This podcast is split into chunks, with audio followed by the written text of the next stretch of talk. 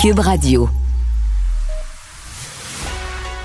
Il manie l'idée, la réflexion, la persuasion, le silence. Mario Dumont. Informé, cultivé, rigoureux. Il n'est jamais à court d'arguments. Mario Dumont. Pour savoir et comprendre. Bonjour tout le monde, bienvenue à Cube Radio. Bonne fin d'après-midi, une énorme journée en actualité. D'abord un gros sondage euh, très négatif pour la CAQ. Euh, c'est le party au Parti québécois et surtout pour euh, Paul Saint-Pierre Plamondon. Personnellement, en parallèle de ça, à Québec, on a présenté ce matin les cibles d'immigration. le ministre fédéral de l'immigration fait la même chose à l'instant. le tramway de Québec, on a maintenant un nouveau projet, des nouveaux coûts et c'est la ville de Québec qui en est maître d'œuvre, le maire Marchand qui a dit je le prends sur mes épaules à partir de maintenant. Puis on ne sait pas ce que le gouvernement du Québec va faire avec ça. Émission chargée. On rejoint l'équipe de 100% Nouvelles. 15h30, c'est le moment d'aller retrouver notre collègue Mario Dumont. Bon après-midi, Mario. Bonjour. Alors, revenons sur ce sondage léger, le journal TVA. Intention de vote, ça a baissé pour la CAQ, ça a monté pour le Parti québécois. Euh, ça a baissé aussi pour Québec solidaire, euh, Parti libéral du Québec, hausse de 1 point. Et pour ce qui est du meilleur premier ministre, eh bien là, euh, Paul Saint-Pierre Plamondon dépense François Legault. Mario, j'aimerais ça t'entendre sur les. Est-ce qu'il n'y a pas des dangers qui guettent le Parti québécois et Paul Saint-Pierre Plamondon d'être aussi forts maintenant dans les sondages avant les prochaines élections? Ben, c'est sûr qu'il y a des dangers. Je veux dire, je l'ai vécu. Moi, je l'ai vécu deux fois dans ma vie, là, monter très, très haut, très, très vite. Et dans les deux cas, je sais pas si les gens s'en souviennent, mais dans les deux cas, ça n'a pas bien tourné. En fait, tu sais, le danger euh, pour Paul Saint-Pierre Plamondon, c'est qu'il se retrouve avec une équipe relativement restreinte. Quand je dis équipe, euh, bon, ils sont quatre élus, l'équipe de recherche, tout ce qui vient avec, c'est pas énormément de monde. Et euh, regarde, on va se dire la vérité. Dans, quelques mois, Paul Saint-Pierre Plamondon va être premier d'un sondage. regarde les courbes, la vitesse à laquelle la CAQ descend, la vitesse à laquelle lui monte, là, euh, à Noël ou à l'hiver ou je sais pas quand. Question de mois, c'est dur à estimer, mais la probabilité, à moins qu'il se passe quelque chose, que la CAQ ait un redressement du, paquebot très rapide ou que le PQ fasse une gaffe monumentale, mais si les courbes font juste continuer, là, euh, dire, la logique, c'est que le PQ va passer premier. Alors là, tu sais, ce jour-là, on va demander à Paul Saint-Pierre Plamondon, bon, OK, bon, c'est toi qui s'en viens comme premier ministre. Qu'est-ce que tu fais avec les négociations du secteur public? Comment tu règles ça la santé? Comment tu règles ça l'éducation? C'est ça qui l'attend, là. Mm-hmm. Et là, ben, ce qu'il va avoir toutes les bonnes réponses, toutes les solutions à tous les problèmes avec une petite équipe, euh, euh, toujours le bon chiffre, la bonne donnée. Et là, ben, euh, puis c'est un peu triste, mais on est comme ça au Québec. on aime ça créer des héros, là, les monter, les monter le plus haut possible pour mieux les redescendre après. Et c'est certain que c'est ce qui attend, y a un danger. On ne sait pas ce qui va arriver. Peut-être que Paul Saint-Pierre Plamondon va devenir un nouveau René Lévesque et puis qu'il redescendra jamais, puis on va le porter au nu, puis il va faire le pays. On ne sait jamais de mhm. quoi la l'avenir est fait. Mais si tu me demandes est-ce que c'est un danger qu'il guette, euh, la réponse c'est oui. Maintenant, dans l'immédiat, le plus grand danger, à mon avis, c'est pour la CAQ. Parce que la CAQ, il y a comme deux hypothèses. Ça peut être un parti au pouvoir qui connaît un grand nombre de dossiers difficiles sur son chemin, a fait quelques erreurs, vit des... Tu sais, en aviation, M. Legault vient du monde d'Air Transat, de l'aviation, vit des turbulences en vol, puis va se replacer. C'est une possibilité. Mais l'autre possibilité, c'est que c'est le début de la fin. C'est que les roues sont en train de dévisser après le carrosse, puis vont débarquer les unes après les autres, puis c'est un danger réel. sais que euh. les gens commencent à quitter, la coalition se déstructure, euh, puis là, ben là, tu, quand tu te mets à, descendre comme ça, tu sais pas jusqu'où ça peut descendre. Conseil pro bono pour la CAQ, Mario? Ben, je pense que la CAQ a besoin de se retrouver quelques causes fondamentales. Parce que là, on a l'impression que chaque ministre est enfermé dans sa petite affaire à essayer de gérer la crise du jour mais que c'est plus tellement mhm. clair c'est quoi le, grand projet de la CAQ, qu'est-ce qui semble être en train de... Tu sais, pour le public, qu'est-ce que la CAQ est en train d'accomplir? Ça manque... Ça manque d'inspiration, c'est certain. L'autre affaire, c'est...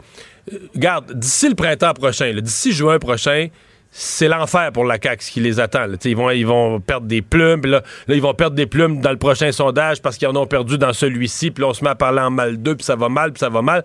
Alors, c'est comment ils vont réagir à ça? Il y a deux façons de réagir à ça. Un parti peut rester mm-hmm. stoïque, positif, euh, travailler fort, puis... Ou un parti peut venir frustré. Haïr les journalistes, haïr le monde, euh, se promener dans la rue, haïr les électeurs en disant, et que le monde est ingrat, nous autres, on travaille fort pour eux, puis ils nous aiment plus, puis tout ça. Et s'ils partent sur ce ton-là, c'est la fin du monde, c'est la, la catastrophe, tu sais. Donc, comment ils vont réagir, comment ils vont se comporter, parce que on a affaire à quelque chose d'unique dans l'histoire politique. Un parti qui n'a jamais connu l'adversité. Pense aux carrières politiques, je sais pas, nomme-moi n'importe qui, là. ils ont connu la défaite, les Bernard Landry, les Lucien Bouchard, ils ont mhm. connu la défaite, des jours sombres, puis ça descend, puis ça remonte. François Legault, lui, personnellement, a connu ça un peu. Il a fondé la CAQ. La première élection a été décevante. La deuxième. Bernard Drinville. Oui, quelques-uns. Mais la grande majorité de l'équipe de la CAQ, la très grande majorité, n'ont connu que la victoire. Ils se sont présentés aux élections de 2018. 48% 57% dans ton comté, t'es élu avec une majorité écrasante. Ton parti est en avance d'un sondage. Le sondage d'après en avance des sondages. L'année d'après en avance des sondages. L'année d'après encore plus en avance qu'un sondage. On se prépare pour une deuxième élection en 2022. On est plus que plus que mm. plus que plus en avance des sondages. On n'est même pas atteignable, même pas battable. On est réélu qu'une majorité encore plus forte. Alors, c'est pas un parti qui a connu les dents d'ici, là. Oh, une journée, une semaine, ça va mal. C'est un parti qui a connu que le succès électoral. Alors, comment vont-ils réagir quand, pour la première fois, ils vont se retrouver, là, devant un électorat qui devient sceptique, la critique sévère, énormément de négatifs à leur endroit. Alors, comment ils vont se comporter dans un effort pour redresser la barque, pour regagner la confiance de la population? Euh, c'est une, mm. Pour moi, c'est une, une vraie question, là. Et juste pour terminer sur ce sujet-là, Mario, à 89 députés, quand ça va bien, c'est le fun, mais quand ça va mal, est-ce que M. Legault s'expose euh, davantage à, des critiques avec autant de députés? Pas tout de suite. Il est très, très fort dans son caucus. Il est de 50 à 40. Oui, mais il est très apprécié dans son caucus. Il est très fort dans son caucus. On n'est pas à l'étape de la critique. Moi, je pense que le plus, la, menace la plus grande, c'est pas mm. celle-là. La menace la plus grande, c'est que des gens quittent. On entend qu'il y a certains ministres qui finiront pas le mandat, euh, qui ont, ont, accepté avec François Legault de se représenter pour une deuxième élection, mais ils sont pas prêts à faire les quatre ans, vont quitter en cours de route. Alors, euh, je n'aimerais pas de compter puis de ministre, mais je pourrais, mais c'est des élections partielles qui, dans mon esprit, sont déjà perdues pour la CAQ. Je veux dire, demain matin, s'il y a une élection partielle dans ces comtés-là, c'est PQ, sans ambiguïté. Donc là, tu comprends, tu refais... Euh, donc là, tu vis une double défaite. Tu as un candidat vedette devenu ministre vedette qui quitte, puis là, ben, 4, 5, 6 mois après, élection partielle dans le comté, puis tu perds le comté. Fait que là, les, là, on continue à dire que dans ce comté où la CAQ avait eu une majorité de 8932 voix la dernière fois, et ce, ce ministre si, en, si en vue, là, si populaire, mais là, maintenant, dans le même comté, la CAQ vit une défaite. Alors, c'est comment est-ce que François Legault va être capable de, de retenir ces ministres-là, de donner leur démission, de dire, regarde, donne-moi une année de plus, ça serait pas le temps d'avoir une partielle. Faut qu'on travaille fort, faut qu'on remonte la côte. Euh, il y, a du, euh, y a des moments difficiles pour François Legault. Et selon qu'il réussit ou qu'il réussit pas à prendre ce virage-là, ben il va réussir ou pas à remonter son parti, à remonter la côte. Bon, parlons d'immigration. Euh, immigration Québec, Immigration Canada, Mario, parce que Québec a fait le point sur les cibles qu'on voulait atteindre. 50 000 immigrants de, façon régulière, mais dans les faits, c'est beaucoup plus que ça parce qu'il faut ajouter, bon, les étudiants étrangers, les gens d'affaires aussi. Et Mark Miller, le, ministre euh, à, l'immigration fédérale, est sur le point de présenter, ça devrait se faire dans les prochaines minutes, aux alentours de 16 heures, le plan pour le fédéral. Mais il a dit ceci à la ministre de l'Immigration au Québec, Christine Fréchette. On va l'écouter ensemble. J'ai parlé directement à la ministre de ces cibles, de la cible d'accueil et du parrainage pour les réfugiés. Je lui ai demandé de faire un effort supplémentaire. Un effort supplémentaire, qu'est-ce que tu en comprends, toi, Mario? Ben, ce qu'on comprend, c'est qu'on demande au Québec d'accueillir plus? de réfugiés. Et je dois dire que c'est un petit peu. Euh, un petit peu choquant, un petit peu insultant. Hey! Si ça faisait 17 ans, le chemin Roxham, je dirais c'est de l'histoire ancienne, là. Mais le chemin Roxham, oui, c'est réglé maintenant. Mais Julie, c'est réglé depuis le mois de mhm. mars. C'est réglé depuis le mois de mars. C'est réglé. On est encore à l'intérieur de l'année 2023. Donc, il y a encore deux mois et demi, trois mois de l'année 2023 où le chemin Roxham, c'était encore ça. Et durant cette période-là, est-ce que le Québec a fait plus que ça part, mais plus que ça part en matière d'accueil de réfugiés, nos organismes à Montréal qui sont dans le domaine des réfugiés, euh, les écoles, ces enfants-là, il fallait les envoyer à l'école. C'est les commissions scolaires du Grand Montréal, parce que la plupart s'établissaient dans la région de Montréal. C'est les commissions scolaires qui ont dû intégrer ces enfants-là, les coûts financiers pour le Québec. C'est vrai que le fédéral en a remboursé une partie, mais de se faire dire dans la même année où, même si le chemin Roxham s'est réglé, écoute, on est encore dans la même année de se faire dire comme on n'a pas fait notre part, on pourrait faire plus en matière d'accueil des réfugiés. Euh, c'est sûr qu'on est tenté de dire au ministre Miller, hey, regarde tes affaires, regarde tes chiffres, regarde ce qui s'est passé en matière de réfugiés dans les dernières années. Souvenons-nous des les chiffres en matière d'accueil de réfugiés. Le chemin Roxham, c'était, genre, c'était, mettons, euh, au, Canada, le Québec, je pense, par la voie terrestre, c'était 95 de tous les, nouveaux entrants, les migrants au Canada, qui rentraient par la frontière québécoise. De façon irrégulière. Oui. Et le plan qui a été présenté par Québec pour freiner ou renverser le déclin du français, Mario, est-ce que tu penses que c'est une bonne approche? Ben, il faut faire beaucoup de choses en même temps. Oui, c'est une approche correcte. Je pense pas que les, je pense pas que les travailleurs temporaires soient tant que ça, sur l'ensemble une menace aux Français, mais ils sont tellement de plus en plus nombreux. Je comprends qu'on a une nouvelle préoccupation là-dessus. Donc oui, c'est une action parmi euh, parmi plusieurs autres. Mais euh, moi, ce que je retiens surtout, c'est que le gouvernement du Québec, tu avait exploré l'idée de hausser ne serait-ce qu'un peu, ne serait-ce que de 50 000 à 60 000 mhm. le seuil d'immigration, et que dans l'état actuel, puis là, je parle de politique pure, dans l'état actuel de l'opinion publique, de toutes les accusations, troisième lien et autres, d'avoir abandonné leurs engagements, ils se sont dit là, on peut pas se faire euh, accuser d'avoir abandonné un autre engagement, donc on maintient le 50 000, qu'on complète avec des gens du PEC puis tout ça, qu'on va faire un petit peu plus, mais on a voulu dire qu'on s'en tenait, qu'on s'en tenait à l'engagement. Mario, merci beaucoup. Bonne fin d'après-midi à toi. Salut. Au retour, Molly presque 180. Pour savoir ce qu'il y a à comprendre, Mario Dumont. On vous parle maintenant d'immigration. Euh, le gouvernement du Québec a présenté ce matin ses nouvelles cibles. En fait, on pourrait dire nouvelles cibles, mais en même temps, ils ont choisi de ne pas aller vers une nouvelle cible, de maintenir le, 50 000 euh, nouveaux arrivants par année avec bon un complément avec des, euh, des gens qui sont qui sont du programme Expérience Québec, donc par exemple des étudiants qui auraient fini leurs études en français au Québec. Maxime Lapointe, avocat spécialisé en immigration. Euh, est avec nous pour décortiquer euh, tout ça. Monsieur Lapointe, bonjour. Bonjour, M. Dumont. Bon, est-ce qu'on a des surprises? Est-ce qu'on a de l'étonnement dans ce qui est présenté aujourd'hui? Oui, quand même beaucoup, parce qu'on se souviendra cet été que la ministre de l'Immigration, Christine Fréchette, et le gouvernement en général jonglaient avec deux scénarios, et finalement, on n'a pris aucun des deux. Donc, euh, c'est quand même surprenant. Là. On est allé un peu mitoyen. Un entre-deux, ouais. Puis finalement, mais les oppositions ont mis le doigt dessus, on l'a vu cet après-midi rapidement euh, en conférence de presse, entre autres Québec solidaire, euh, sur euh, le réseau X, le Parti québécois. Le vrai chiffre avec les rééquilibrages, les admissions hors cible et les rattrapages, entre autres dans la catégorie des gens d'affaires, le vrai chiffre d'admission pour 2024 serait 64 600. Et ça me fait un parallèle euh, particulier avec ce qu'on vit euh, à Québec, entre autres avec le tramway, les sondages. On n'est plus capable, en tant que citoyen, de comprendre les chiffres du gouvernement parce qu'ils sont souvent trafiqués à leur avantage. Le vrai chiffre d'admission pour 2024, c'est 64 600. Et euh, on, verra ce que la population va en penser, mais il faut le comprendre. Là. Ouais. Parce que là, il y a le 50 000, euh, il y a les gens, ben ça, il l'avait déjà laissé entendre, que le, programme Expérience Québec, des étudiants qui graduent, euh, qui ont étudié dans les universités francophones, donc forcément, euh, si ont gradué en français, parlent parfaitement français, on dit, eux, on les comptera pas comme dans le 50 000. C'est un peu ça qu'ils ont dit dans ce cas-là. L'idée est excellente. Moi, je recommandais au gouvernement d'ailleurs de faire ça dès 2017, mais pour le programme Expérience québécoise, pour le volet des travailleurs. J'ai écrit un livre sur l'immigration qui s'appelle Pour une immigration plus transparente, dans lequel j'ai 53 chapitres sur l'actualité des dernières années en immigration de 2018 à 2023, euh, la période préélectorale de 2018, les positions des partis, la réforme, tel sujet.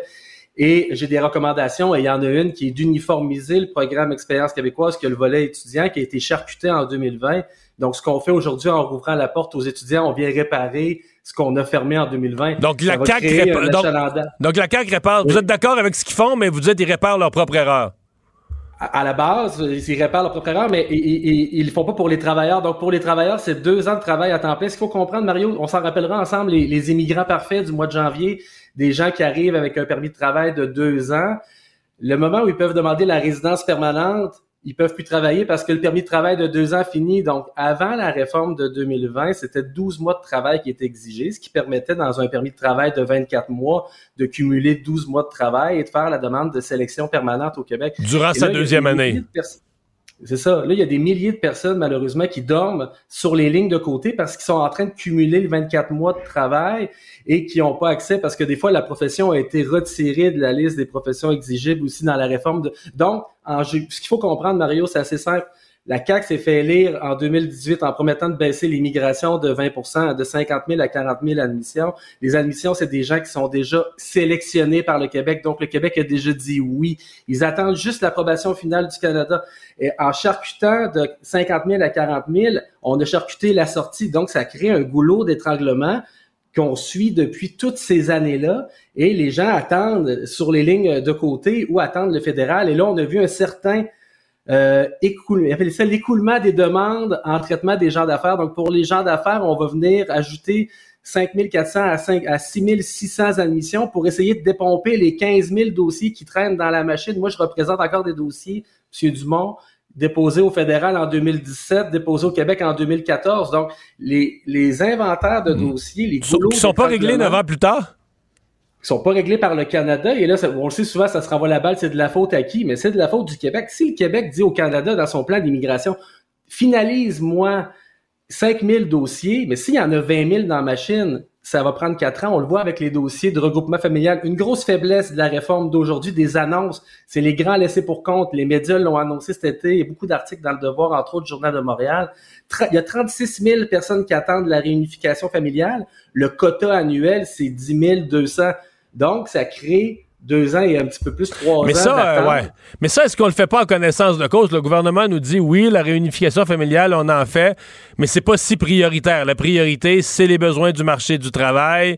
Euh, donc, il y a quand même euh, il y a quand même quelque chose d'annoncé. On peut être d'accord ou pas d'accord, mais c'est quand même une volonté annoncée de dire ça, on met une priorité moins forte là-dessus. On veut une immigration qui d'abord est économique, répond au marché du travail.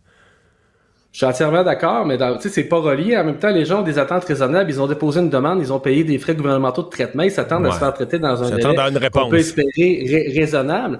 Mais on pourrait facilement, en vertu de l'accord Canada-Québec, que je suggère d'ailleurs de rouvrir pour essayer de renégocier les bases qui datent quand même de 1991.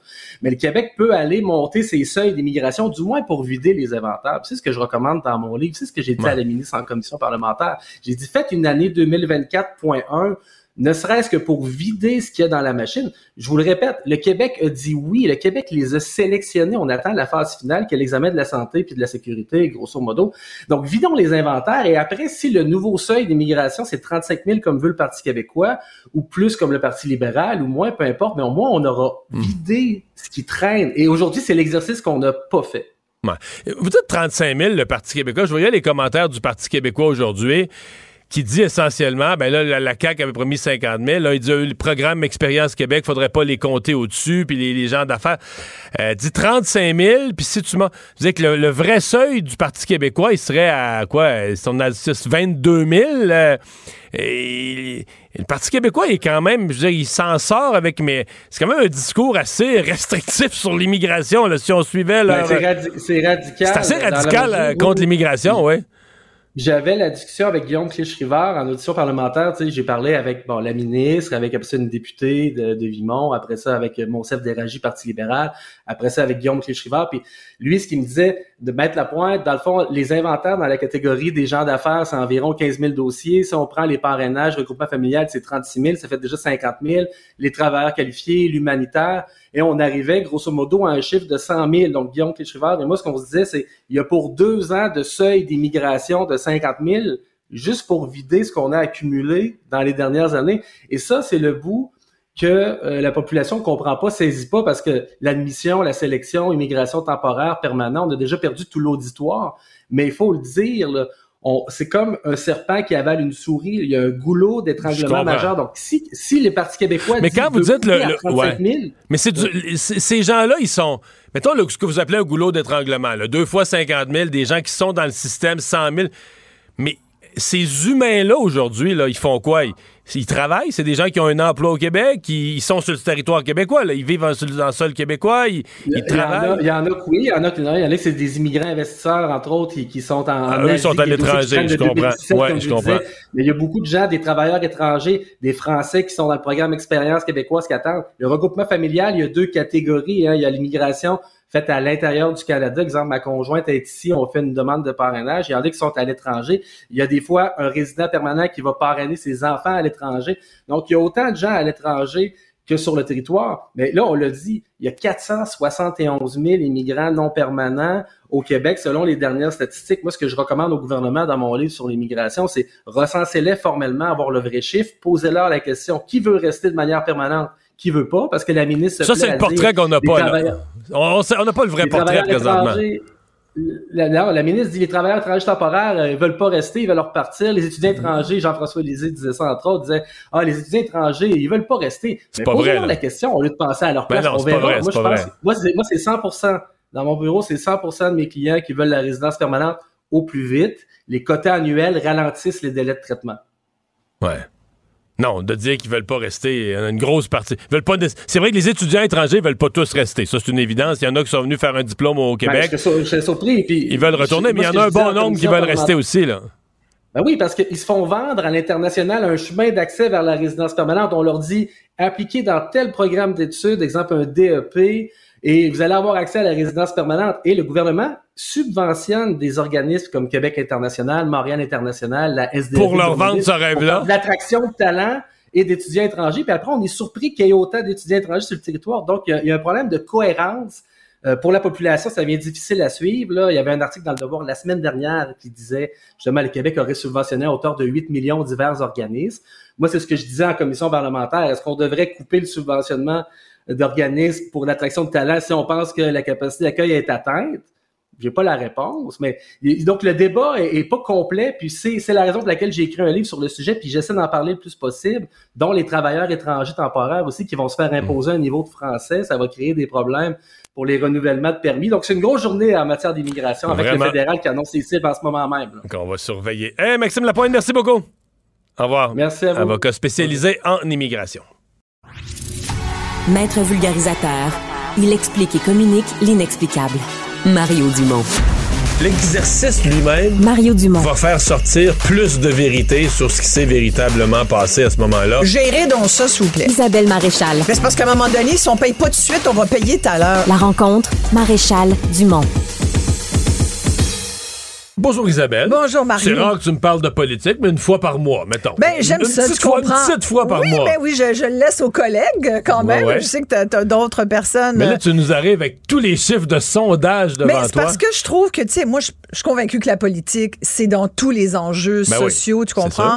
Moi, ici, mon angle, c'est surtout le social. Je t'en parle souvent euh, parce que pour moi, le social est partout. Mais social et politique et l'économie, pour moi, c'est une espèce de triade. Mais là, les, sondages bougent, ils bougent assez pour qu'on parle d'un phénomène social. C'est pas juste un petit point ici et là de, de, stratégie. Là. On peut sortir toutes les analogies. Douche froide, euh, claque officielle, euh, coup de poing en pleine figure. Toujours est-il que ce matin, François Legault s'est réveillé avec ce sondage-là qui l'a vraiment, qui a dû l'assommer solide.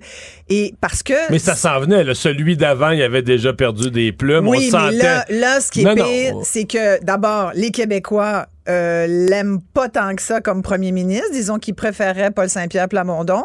Et quand on regarde, euh, aujourd'hui, s'il y avait des élections, le gouvernement caquiste serait minoritaire. Et, et là, il y a en même temps, il fait face à la montée du Parti québécois et puis de Paul Saint-Pierre Plamondon qui devient le chouchou des Québécois.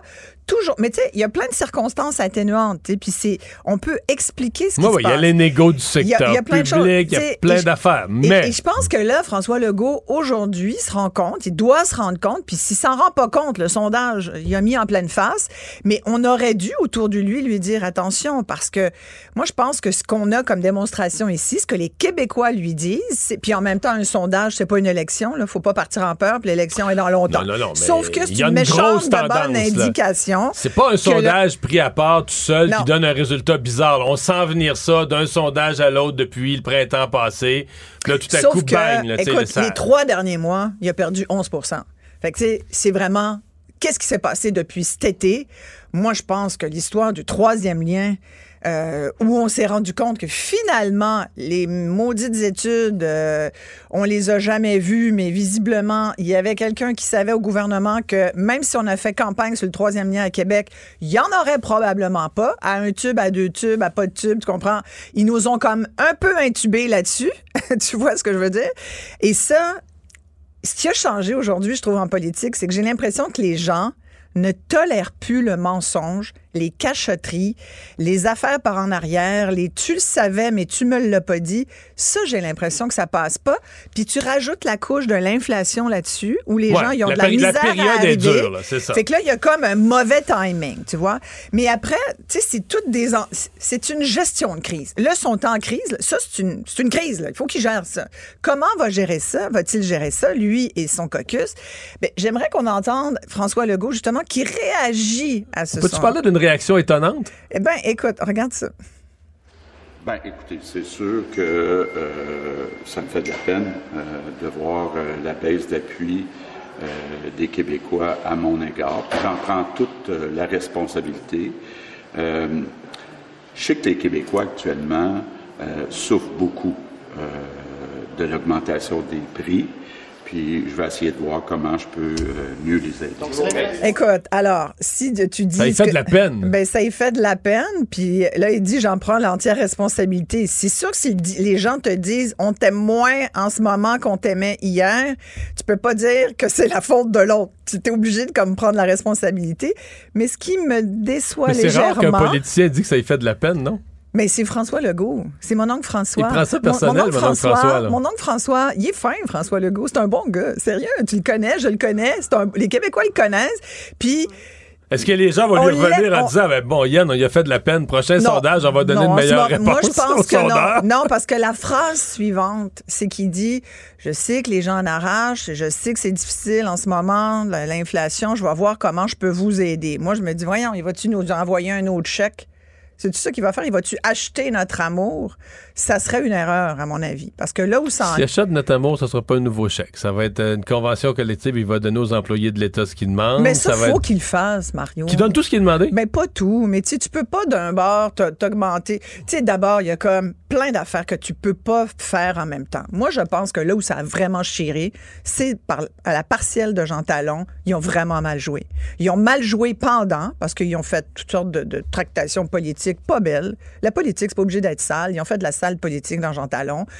Et ça servirait contre eux. Puis là, après Jean Talon, il a fait comme, oh, on l'a perdu.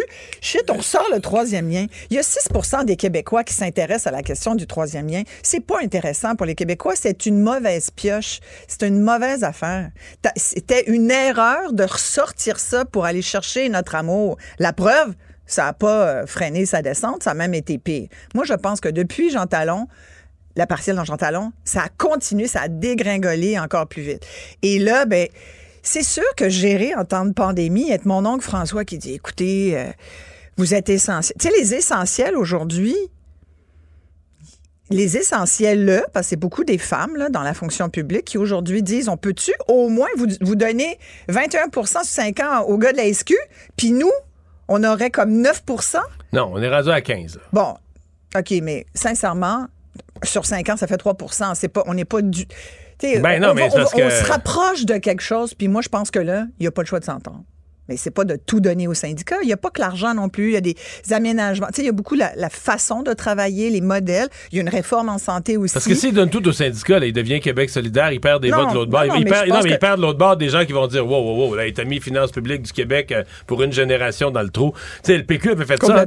Le PQ, pour le référendum, avait acheté les syndicats, leur avait donné tout ce qu'ils voulaient. Puis en 1982, il leur a coupé 20 ouais parce que c'était plus viable pour les finances publiques. Il leur a coupé 20% aux fonctionnaires. Mais l'idée n'est pas de tout donner, mais l'idée, c'est qu'il faut y penser. Je pense qu'il y a des choses qui se font. On dirait que des fois, euh, ils réfléchissent pas ou ils, gèrent en silo. Puis, tu sais, il y a aussi des choses comme. Puis, je pense que les Québécois passent, apprécient pas depuis les dernières semaines, c'est de voir que quand il y a de l'itinérance, quand il y a de la pauvreté, quand 10% euh, euh, euh, des travailleurs vont dans des banques alimentaires, quand les gens le disent, on a de la misère à se trouver un logement, il n'y a pas de logement abordable, quand on continue de vouloir comparer Montréal à Toronto, puis même dans la... Écoute, j'écoutais quelqu'un qui disait, au gouvernement, qui disait, je pense que c'était la ministre du Logement, ministre du Logement. Sérieux, faut qu'il fasse quelque chose. Là, il y a comme un revient. Il y a un remaniement ministériel à faire. Surtout en matière de, au ministère du Logement, ça n'a pas de bon sens. Celle qui est en charge ne doit plus être là. Elle ne comprend pas l'enjeu. Elle comprend pas l'enjeu, puis là, tout le monde la tout le monde l'a Fait que quand elle parle, on l'écoute plus. Ben, il y, a, ceux qui sont propriétaires. C'est ça. Ben oui, mais c'est ça. C'est qu'un ministre du logement doit être pro-locataire. Si quelqu'un a du respect pour les propriétaires. Non, je pense qu'un ministre du logement ou une ministre du logement doit être juste. Doit être elle est malhabile politiquement. Oui, mais est en conflit d'intérêt. Est en conflit d'intérêt. Je pense. Puis ça paraît pas bien. De toute façon, là, regarde, son chien est mort. À un moment donné, en politique, quand tu es, à côté sur le mur, personne ne veut plus y parler. Ils l'ont fait sortir l'autre fois d'une convention de, euh, la PCUQ, des, courtiers immobiliers. Ils l'ont, ces gardes du corps l'ont sorti parce qu'il y avait une manif, puis euh, il y avait ben, une pour sa sécurité. Donc, euh, je pense que c'est plus la bonne personne c'est plus la bonne interlocutrice dans ce dossier. -là. Mais tu vois, quand tu as une personne qui est pro-locataire 1000 puis qui est prêt à mettre en faillite les petits propriétaires, on va dire que c'est un Mais c'est pas ça non Non, plus. non, non, non, non, non, non, non, non, on va jamais dire que c'est un mauvais ministre de l'Habitation, on va dire que c'est un bon ben ministre. moi, je vais te le dire. Parce que les propriétaires, le les propriétaires ont pas droit au chapitre, puis elle, elle leur donne droit au chapitre. Malhabile mal, je le reconnais, très malhabile. Mais pourquoi on est si sévère avec elle? C'est parce qu'elle est pas pro-locataire à 100 elle est plus pro-propriétaire. Non, c'est parce qu'elle a dès le début démontré peu d'empathie pour, pour tous ceux, justement, qui ont de la difficulté à se loger. Pourquoi on en revient à François Legault? Pourquoi on aimait mon oncle François? Parce qu'il était empathique. C'est quoi l'empathie? C'est être capable de se mettre à la place des gens, puis de, même, puis de, de leur sentir. Comme, mais il est capable de ça, François Legault. Moi, je pense pas que qu'il n'y a pas de remontée possible. Puis après, y a, qui est son adversaire? regarde, il y a un bel exemple. Il y a, non, là, il y a juste un adversaire, c'est le PQ. Les autres partis sont restés euh, sur le respirateur. C'est là où j'allais, c'est qu'il n'y a pas si longtemps, le seul, mais pendant les élections, qui on craignait? C'était Québec solidaire et puis Gabriel Nadeau-Dubois. Mais lui, il doit capoter matin. Mais écoute, là, là il est même plus considéré. Écoute, il, est aussi populaire que les libéraux. ah non, non, il doit pas trouver drôle, là. On rit, mais sincèrement, ça doit pas. Mais euh, partir de maintenant, le défi, c'est comment Paul Saint-Pierre Plamondon va être à la hauteur? Parce que là, lui, là, ça monte, ça monte, ça monte, mais les attentes montent à la même vitesse que le succès. Une ballonne, ça peut vite se dégonfler aussi. Ouais, ben, est-ce qu'il va être à la hauteur des attentes? Est-ce qu'il va avoir toutes les réponses d'un chef politique qu'on voit comme futur premier ministre? La, pression va augmenter sur lui. Là. Puis là, attends, ce sondage-là a été fait, je pense, avant le budget de l'an 1 ou en même temps. Mais, mais de toute façon, c'est trop récent. Ça, dans ce, dans ce sondage-là, faut que tu donnes trois semaines, à peu près, un mois aux événements. Dans ce sondage-là, tu as le reflet de Jean Talon, mais pas du budget de l'an 1. Ouais. Et c'est pour ça que je pense qu'aujourd'hui, je serais curieuse de voir. Tu sais, la survreté, on dit que c'est à peu près quoi? 30, 30 35 35% mais ça n'a pas monté d'un point. En fait, ça a même baissé d'un point. Ça bouge pas. Ça, c'est la mauvaise nouvelle pour le PQ. C'est comme si c'est. Moi, je pense que c'est vraiment c'est une popularité personnelle, un succès personnel de l'individu Paul Saint-Pierre Plamondon qui a impressionné tout le monde, qui, est allé chercher le monde par son style, sa vigueur. il a fait une campagne électorale qui mérite d'être euh, étudiée dans les écoles. Ouais, puis l'après, l'après aussi, là, sa façon d'être. pas. Écoute, tout son dossier, moi je pense qu'il a beaucoup gagné de poids aussi quand il a tenu tête euh, à, à toute l'assemblée politique en disant, nous, on veut être, tu sais, pour le serment. Le serment à la reine et tout, le, au roi, en fait.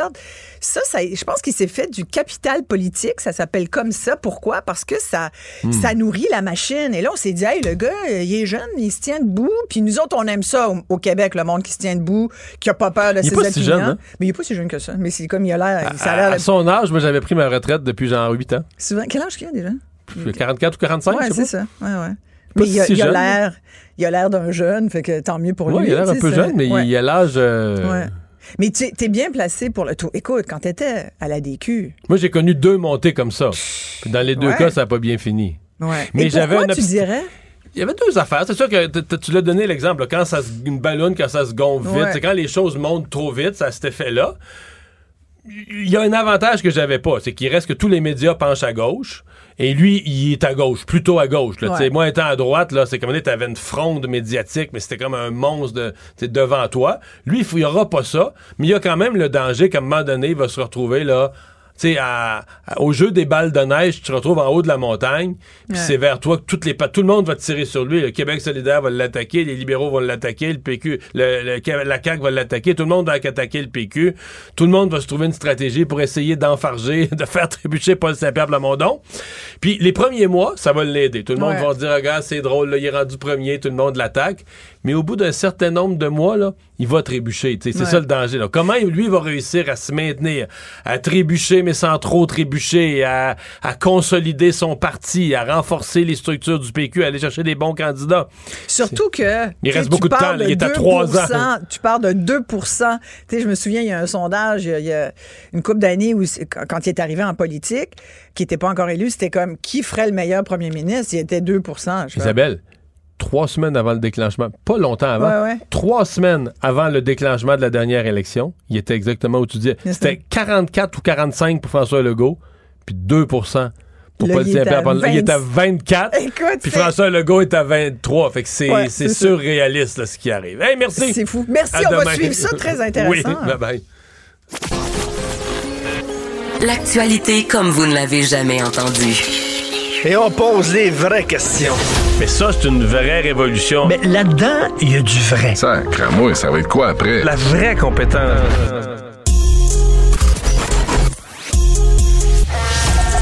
La radio web qui vous suit partout. Une radio qui fait fi des conventions. Une radio pas comme les autres. Une autre façon d'écouter la radio. Écoutez la différence. Savoir et comprendre. Cube Radio. Il lance sa ligne au bon endroit pour obtenir l'information juste. Mario Dumont. Pour savoir et comprendre. Cube Radio. Francis Gosselin. Économiste. Tout ça, ils l'ont échappé. Consultant. C'est quand même pas une petite affaire. Auteur. C'est moins politiquement populaire. Francis Gosselin, pour savoir et comprendre l'économie. Bonjour Francis. Salut Mario. Alors, le nombre de Québécois qui sont propriétaires euh, versus locataires euh, est en baisse. C'est une statistique qui était à la hausse depuis très longtemps. Oui, effectivement. Puis euh, c'est assez étonnant, Mario, dans la mesure où l'accès à la propriété, qu'on le veuille ou pas, ça fait quand même un peu partie du j'aurais envie de dire le rêve québécois, là, pour pas faire de mauvais jeux de, sur le ben, Oui, je pense que oui. Mais donc euh, là, on apprend que depuis 2000, en fait, c'est des chiffres qui datent en, en statistique, c'est toujours euh, difficile d'avoir les données très, très, très à jour, mais donc euh, de 2016 à 2021, donc sur une période de cinq ans, ce qu'on apprend, c'est que le nombre de Québécois qui sont propriétaires sont passés de 61,3 à 59,9. Tu diras, c'est pas une grosse différence, mais c'est quand même plusieurs dizaines de milliers de personnes de moins, Mario, là, qui sont propriétaires par rapport à l'année de référence 2016. C'est la première fois comme je le disais depuis euh, une cinquantaine d'années, que euh, ce chiffre-là est en diminution. Euh, donc, c'est quand même un, hmm. élément intéressant à regarder. Tu, sais que là, tu abordes un sujet sur lequel j'ai fait de la recherche, j'ai écrit, j'ai donné des conférences. C'est-à-dire que moi, c'était un, en politique, c'était un de mes dadas, un de mes buts. Tu dis c'est le rêve québécois, mais c'est plus que ça. C'est que pour beaucoup de gens, tu sais, il y a beaucoup de gens là, qui n'ont pas euh, un million à la bourse, puis à des placements de toutes sortes, puis toutes sortes de fonds de placement. Beaucoup de gens pour qui le plus gros actif, c'est la maison. Donc, le fait d'être propriétaire plutôt que locataire, ne serait-ce que payer ton hypothèque, ben, à chaque mois, tu mets de l'argent de côté, puis la propriété elle-même prend de la valeur, tu bâtis un capital, puis même, on pourrait dire, tu sais, ce capital-là, peut-être dans ton héritage, tu vas le passer à l'autre génération, que ça va servir de cash down, de mise de fonds. Moi, je crois beaucoup, beaucoup, beaucoup à ça, l'idée de bâtir un capital, puis un capital familial. Ceci dit, Francis, c'est historique au Québec. On est 10% en bas. Maintenant, c'est un peu moins. C'est 8, mettons. Mais depuis les années 60, 70, la Révolution tranquille, même après la Révolution tranquille, on a 10% d'écart. Donc, le Québec, quand on dit on était un peuple de locataires, c'est vieux, vieux, vieux dans notre historique qu'on est moins propriétaire que la moyenne du reste du Canada. Et donc, ce rattrapage-là est en train de se faire. Donc, d'apprendre aujourd'hui que, oups, oups, oups, oups, tu t'es en rattrapage, mettons, en cyclisme, là, t'es en rattrapage sur le premier, là. Non, mais tout à coup, t'arrives au passage suivant, tu t'approchais, oups, là, t'as l'écart à recommencer à se creuser. C'est très, moi, je trouve ça très, très grave. Le Québec est en train de, reculer sur un rattrapage qui avait lancé à devenir propriétaire.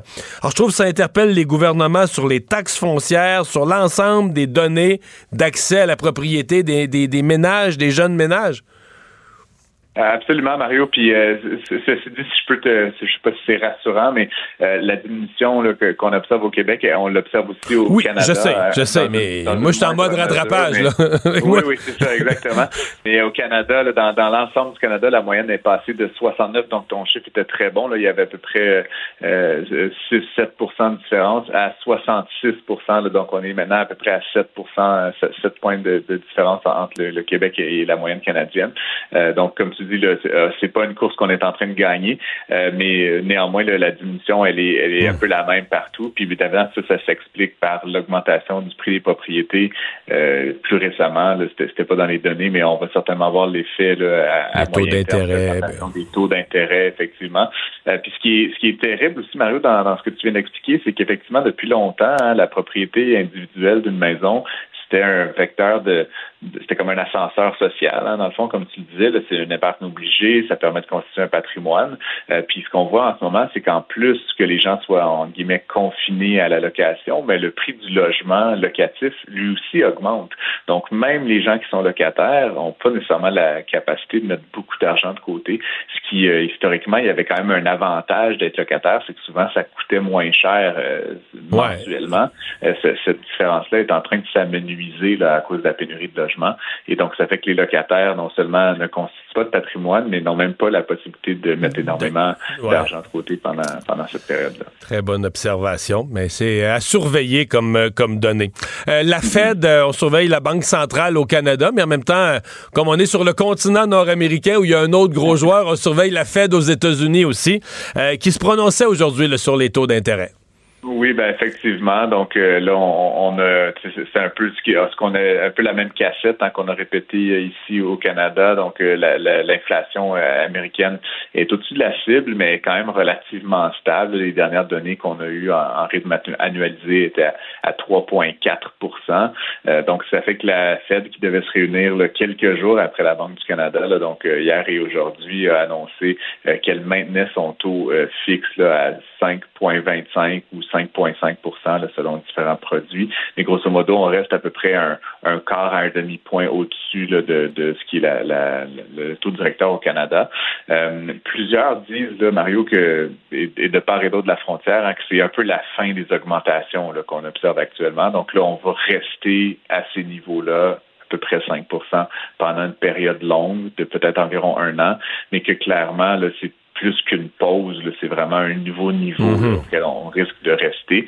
Euh, et donc, euh, c'est quand même de, bien de voir que les Américains, euh, avec des jeux de données assez similaires, arrivent à la même conclusion que nous, clairement, de ce point de vue il y a un type qui s'est fait connaître, bon, je sais pas ce qu'il fait connaître, je sais plus si as occupation double ou quelque chose comme ça. je, parce que je, me mêle dans toutes les télé-réalités, je sais plus laquelle était la sienne, mais qui est devenu... je pense, Mario. Hein? 2008. ah, bon, bon, bon. Mais qui est devenu euh, très, très riche dans le domaine de l'immobilier et très, très riche. Je pense que j'exagère pas en disant ça. Et là, qui passe une nouvelle fois à la caisse. Euh, il y avait été question à un moment donné qu'il était peut-être milliardaire. Là, je J'ai entendu ça. C'était une question de combien, comment justement on valorisait certains des actifs, certains des terrains euh, qu'il possédait. Donc Luc Poirier, qu'on connaît comme un investisseur notamment dans le domaine justement des, des, des grands terrains et de l'immobilier, euh, beaucoup sur la rive sud de, Montréal. Euh, ben, ce qu'on apprenait, c'est un peu dans la foulée de la saga de Northvolt, c'est qu'il a vendu le terrain de 18,5 millions de pieds carrés. donc la, la, la transaction s'est conclue aujourd'hui et c'est pour la modique somme de 240 millions de dollars. Donc, c'est quand même un. Je sais Mais pas il, il, il est toujours à la bonne place au bon moment, non? Oui, oui, puis euh, je je peux pas trop en parler parce que c'est de l'information confidentielle, mais je sais qu'il détient d'autres terrains dans une autre région de la, de la couronne sud qui est très prisée actuellement. Donc, je sais pas euh, historiquement comment il a réussi à mettre la main sur des terrains là, aussi exceptionnels. Euh, mais grosso modo, ça ne me surprendrait pas, Mario, là, qu'avec cette transaction-là aujourd'hui, si ce n'était pas déjà fait, Luc Poirier, là, en tout cas, se rapproche, voire dépasse là, la valorisation de, du milliard de dollars. donc, c'est c'est tant mieux pour lui, on aurait envie de dire, mais puis peut-être tant mieux aussi pour ceux et celles qui vont percevoir. Je ne sais pas s'il y a des taxes de mutation qui s'appliquent dans ce cas-là. Ça doit faire un pas pire euh, compte à payer euh, pour, pour Nordvolt et, et pour ses bailleurs de fonds qui, somme toute, Mario, c'est un peu toi et moi. Donc, euh, donc qui, qui, La taxe de bienvenue, je sais que c'est pas, ça veut pas dire bienvenue, c'est le nom d'un ancien ministre, mais quand même, je sais pas comment on dit bienvenue en suédois, mais ça se peut qu'il fasse, ça se peut qu'ils fassent le saut, les Suédois de Norvolt. Ouais, je, je, je, devine qu'ils étaient au courant. Ouais, peut-être. De, de, ces arrangements-là. Puis il est possible qu'il y ait peut-être un petit congé de taxes aussi qui s'organise ah, de, de, la, municipalité. Je, je, serais intéressé de fouiller ça éventuellement dans les, dans les prochaines, euh, prochaines semaines. J'ai essayé de parler avec euh, M. Poirier, mais apparemment, il n'accorde aucune entrevue aujourd'hui. Il est peut-être en train de sabrer le champagne. Salut Francis, merci à demain. À demain. Écoutez Francis Gosselin à l'animation du balado Prends pas ça pour du cash. Disponible en tout temps sur l'application et le site cubradio.ca. La plateforme audio et vidéo où les contenus francophones sont fièrement en vedette. Ah, ce qui devait être un des, euh, des plus beaux jours d'une vie a tourné à la catastrophe. Euh, je vous parle de quelque chose qui s'est passé à Gatineau une mère de famille de 30 ans qui était en train de donner, de donner naissance à son enfant. C'est son deuxième enfant. Et elle a, durant l'accouchement, carrément, euh, fait un arrêt cardiaque. Donc, ce qu'on nous décrit là euh, dans les, les, les, minutes, les heures qui ont suivi, euh, c'est une espèce de catastrophe. On a réussi à sauver l'enfant par césarienne. Euh, on a tout fait pour essayer de réanimer la mère. Euh, ça n'a pas été possible. donc, vous imaginez un peu, bon, pour l'entourage, pour les gens, ce que ça représente. On va parler avec le docteur Michel Welt, obstétricien gynécologue. Docteur Welt, bonjour. Oui, bonjour, M. Dumont. Est-ce que c'est un risque connu? Je, je, comprends que c'est rare si on le saisit bien, mais est-ce que c'est un risque connu, celui de l'arrêt cardiaque pendant un accouchement? Ben, si le diagnostic euh, est celui d'embolie de, de liquide amniotique, euh, c'est quelque chose qui arrive euh, très rarement quand même, mais c'est quelque chose qui est souvent dévastateur parce que ça arrive dans un accouchement qui est normal, où tout se passe bien. De toute façon, quand même, la mortalité maternelle est quand même très faible au Québec. C'est ça arrive 4-5 fois par an dans donc, tout le territoire, mais c'est toujours un gros problème. Ouais. Aidez-nous un peu en médecine là, quand on parle d'embolie de liquide amniotique. Là. Oui. Qu'est-ce que c'est l'embolie de liquide amniotique? C'est quand il y a, au moment d'un accouchement, euh, il y a une partie du liquide amniotique qui passe dans les, dans les vaisseaux de la mère et euh, qui est dilué dans, dans tout le corps. Alors, dans ce liquide amniotique, c'est pas juste de l'eau, il y a des cellules du bébé, il y a des fois du méconium, il y a toutes sortes de particules, puis ça fait une ça fait souvent une terrible inflammation dans tous les petits vaisseaux du corps qui cause une détresse euh, respiratoire et cardiaque euh, souvent immédiate. Et, et, et qu'est-ce qui euh, fait que qu'est-ce qui fait que le liquide amniotique tout à coup pour une, une personne sur je sais pas combien de mille là au moment de l'accouchement par quel chemin ou par quelle fissure ou comment est-ce qui fait que le liquide amniotique traverse dans le sang se ramasse dans le sang? Parce que dans le dans l'utérus, il y a des très gros vaisseaux euh, qui nourrissent le placenta, qui nourrissent l'utérus, et de temps rarement, mais de temps en temps, ces vaisseaux, il y a une communication qui se fait entre le contenu de l'utérus, donc le liquide amniotique, puis ces vaisseaux, puis le liquide amniotique rentre dans les vaisseaux. Pour, souvent, euh, on attribue ça quand il y a une lésion, comme par exemple il y a un trauma à l'utérus, soit une rupture utérine, euh, des fois une césarienne un peu difficile, ou encore un placenta qui se décolle. Alors les vaisseaux sont comme exposés et le liquide amniotique peut rentrer dans les vaisseaux. Des fois, il n'y a pas de cause connue. Il semble que ça arrive comme par hasard, par accident. Maintenant, ça arrive probablement de temps en temps et probablement ça passe relativement inaperçu, mais il y a certaines personnes probablement qui sont pour lesquelles ce, ces débris fétaux, là, ces petites cellules, ces petites particules qui viennent du fœtus, causent une inflammation particulièrement importante dans tout le corps et c'est ça qui cause l'événement aussi dramatique et traumatisant qui est arrivé euh, la personne. C'est quelque chose qui arrive à peu près une grossesse euh, sur 50 000. Donc, ça veut dire qu'il y en a peut-être deux ou trois cas euh, par an euh, au Québec au, total. Puis, puis la réanimation à ce moment-là, les, toutes les opérations, parce que là, j'essaie d'imaginer, j'ose pas, j'ai assisté à quatre accouchements, j'ose pas imaginer la tragédie dans la salle, l'animation, la panique de tout le monde. Bon, les médecins, qu'est-ce qu'on fait dans ce temps-là? On a un accouchement, il y a le bébé, il y a la vie du bébé, il y a la vie de la mère. On, on essaie, ce que, ce que je lis, c'est qu'on essaie quand même des manœuvres de réanimation cardiaque? Oui, euh, c'est sûr. Donc, euh, quand il y a un arrêt cardiaque pendant une grossesse, quand le bébé n'est pas encore sorti, ce qui est important, c'est sortir le bébé le plus vite possible parce que ça décomprime l'abdomen, ça permet une meilleure réanimation, ça permet aussi une meilleure circulation. Donc, il faut sortir le bébé le plus vite possible. Si on arrive à le sortir assez vite, des fois, il est encore vivant et il peut survivre. Bon, une fois que le bébé est sorti, la réanimation est un peu plus facile, mais si euh, la situation est déjà trop trop mauvaise, si la santé de la mère est déjà, euh, la vie de la mère est déjà trop en danger. Des fois, ce n'est hmm. pas possible. Parce que c'est combien, euh, une drôle de question peut-être, mais c'est combien de minutes, mettons là qu'on on lance l'appel, le médecin présent dit là, c'est césarienne au plus vite, là, euh, la vie de la mère en dépend. En combien de minutes on peut avoir le bébé dans les mains? C'est à partir du moment où on prend la décision là. Bon, 3-4 minutes. Ah, si vite que ça, oui.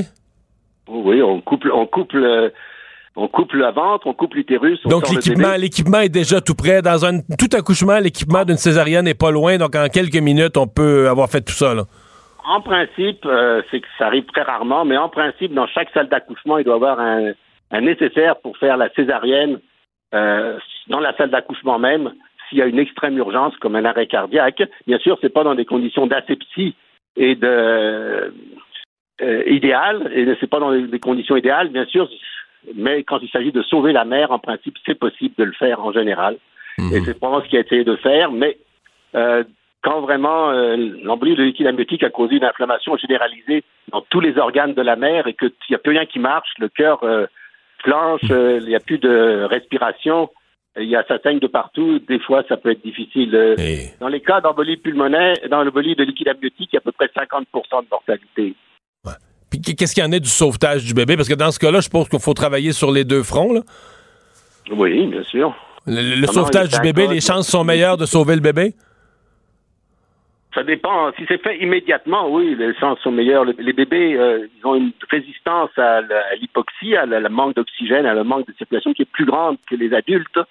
Et euh, on a, si on peut sortir le bébé en quelques minutes, euh, le bébé lui était en bonne santé jusqu'à ce que l'événement arrive il, est possible qu'on ait, n'ait pas le temps de trop souffrir et qu'on peut sortir le bébé vivant et avec bon, ça dépend si si, si euh, le si l'hypoxie a été très sévère, des fois il peut y avoir euh, le bébé peut avoir des séquelles ou peut être même décédé, mais si c'est très très rapide et que le, la période où le bébé a été euh, soumis à ça est, est, très faible, des fois on peut sauver le bébé, oui, ça arrive. Sans, ouais, sans, sans, sans séquelles pour lui là.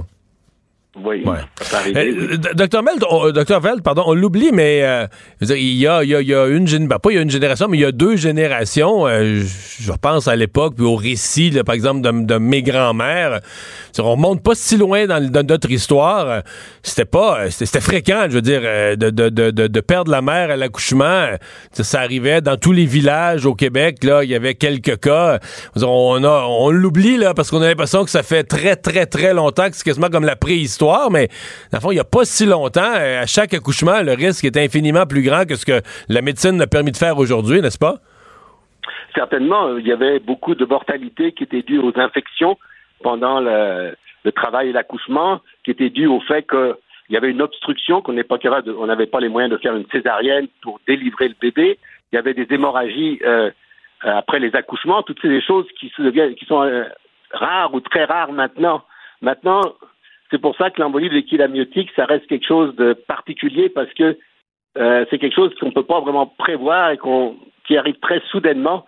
Et donc, quand ça arrive, on a, la on a beaucoup de difficultés à, sauver la, mère. Donc, euh, c'était quelque chose qui va être très rare. Je ne sais pas même pas si on y pensait avant, mais maintenant, c'est une des causes principales de mortalité euh, maternelle, même si ça arrive peut-être une ou deux fois par an au Québec. Je, vois que vous êtes aussi, euh, par ailleurs, en plus d'être obstétricien gynécologue, vous êtes aussi bénévole pour Médecins du Monde.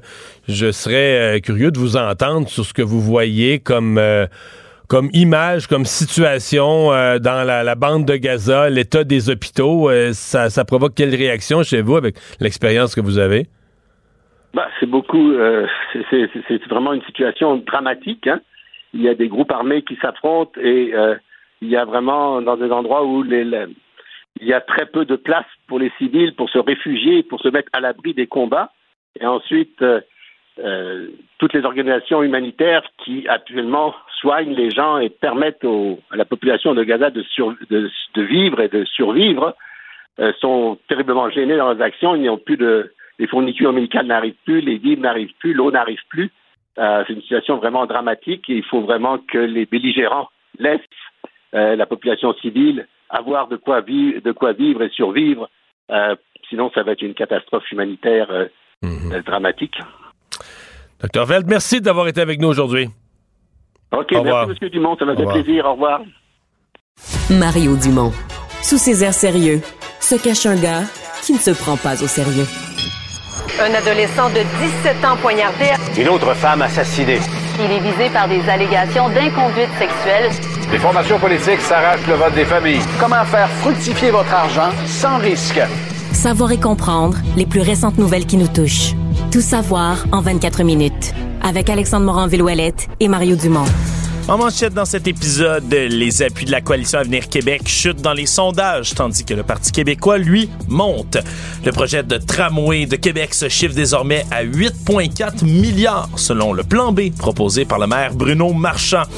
Québec prévoit accueillir 56 500 immigrants par année, tandis qu'Ottawa maintient le cap des 500 000 immigrants et un slogan satirique sur l'anatomie de Donald Trump devant la Cour suprême.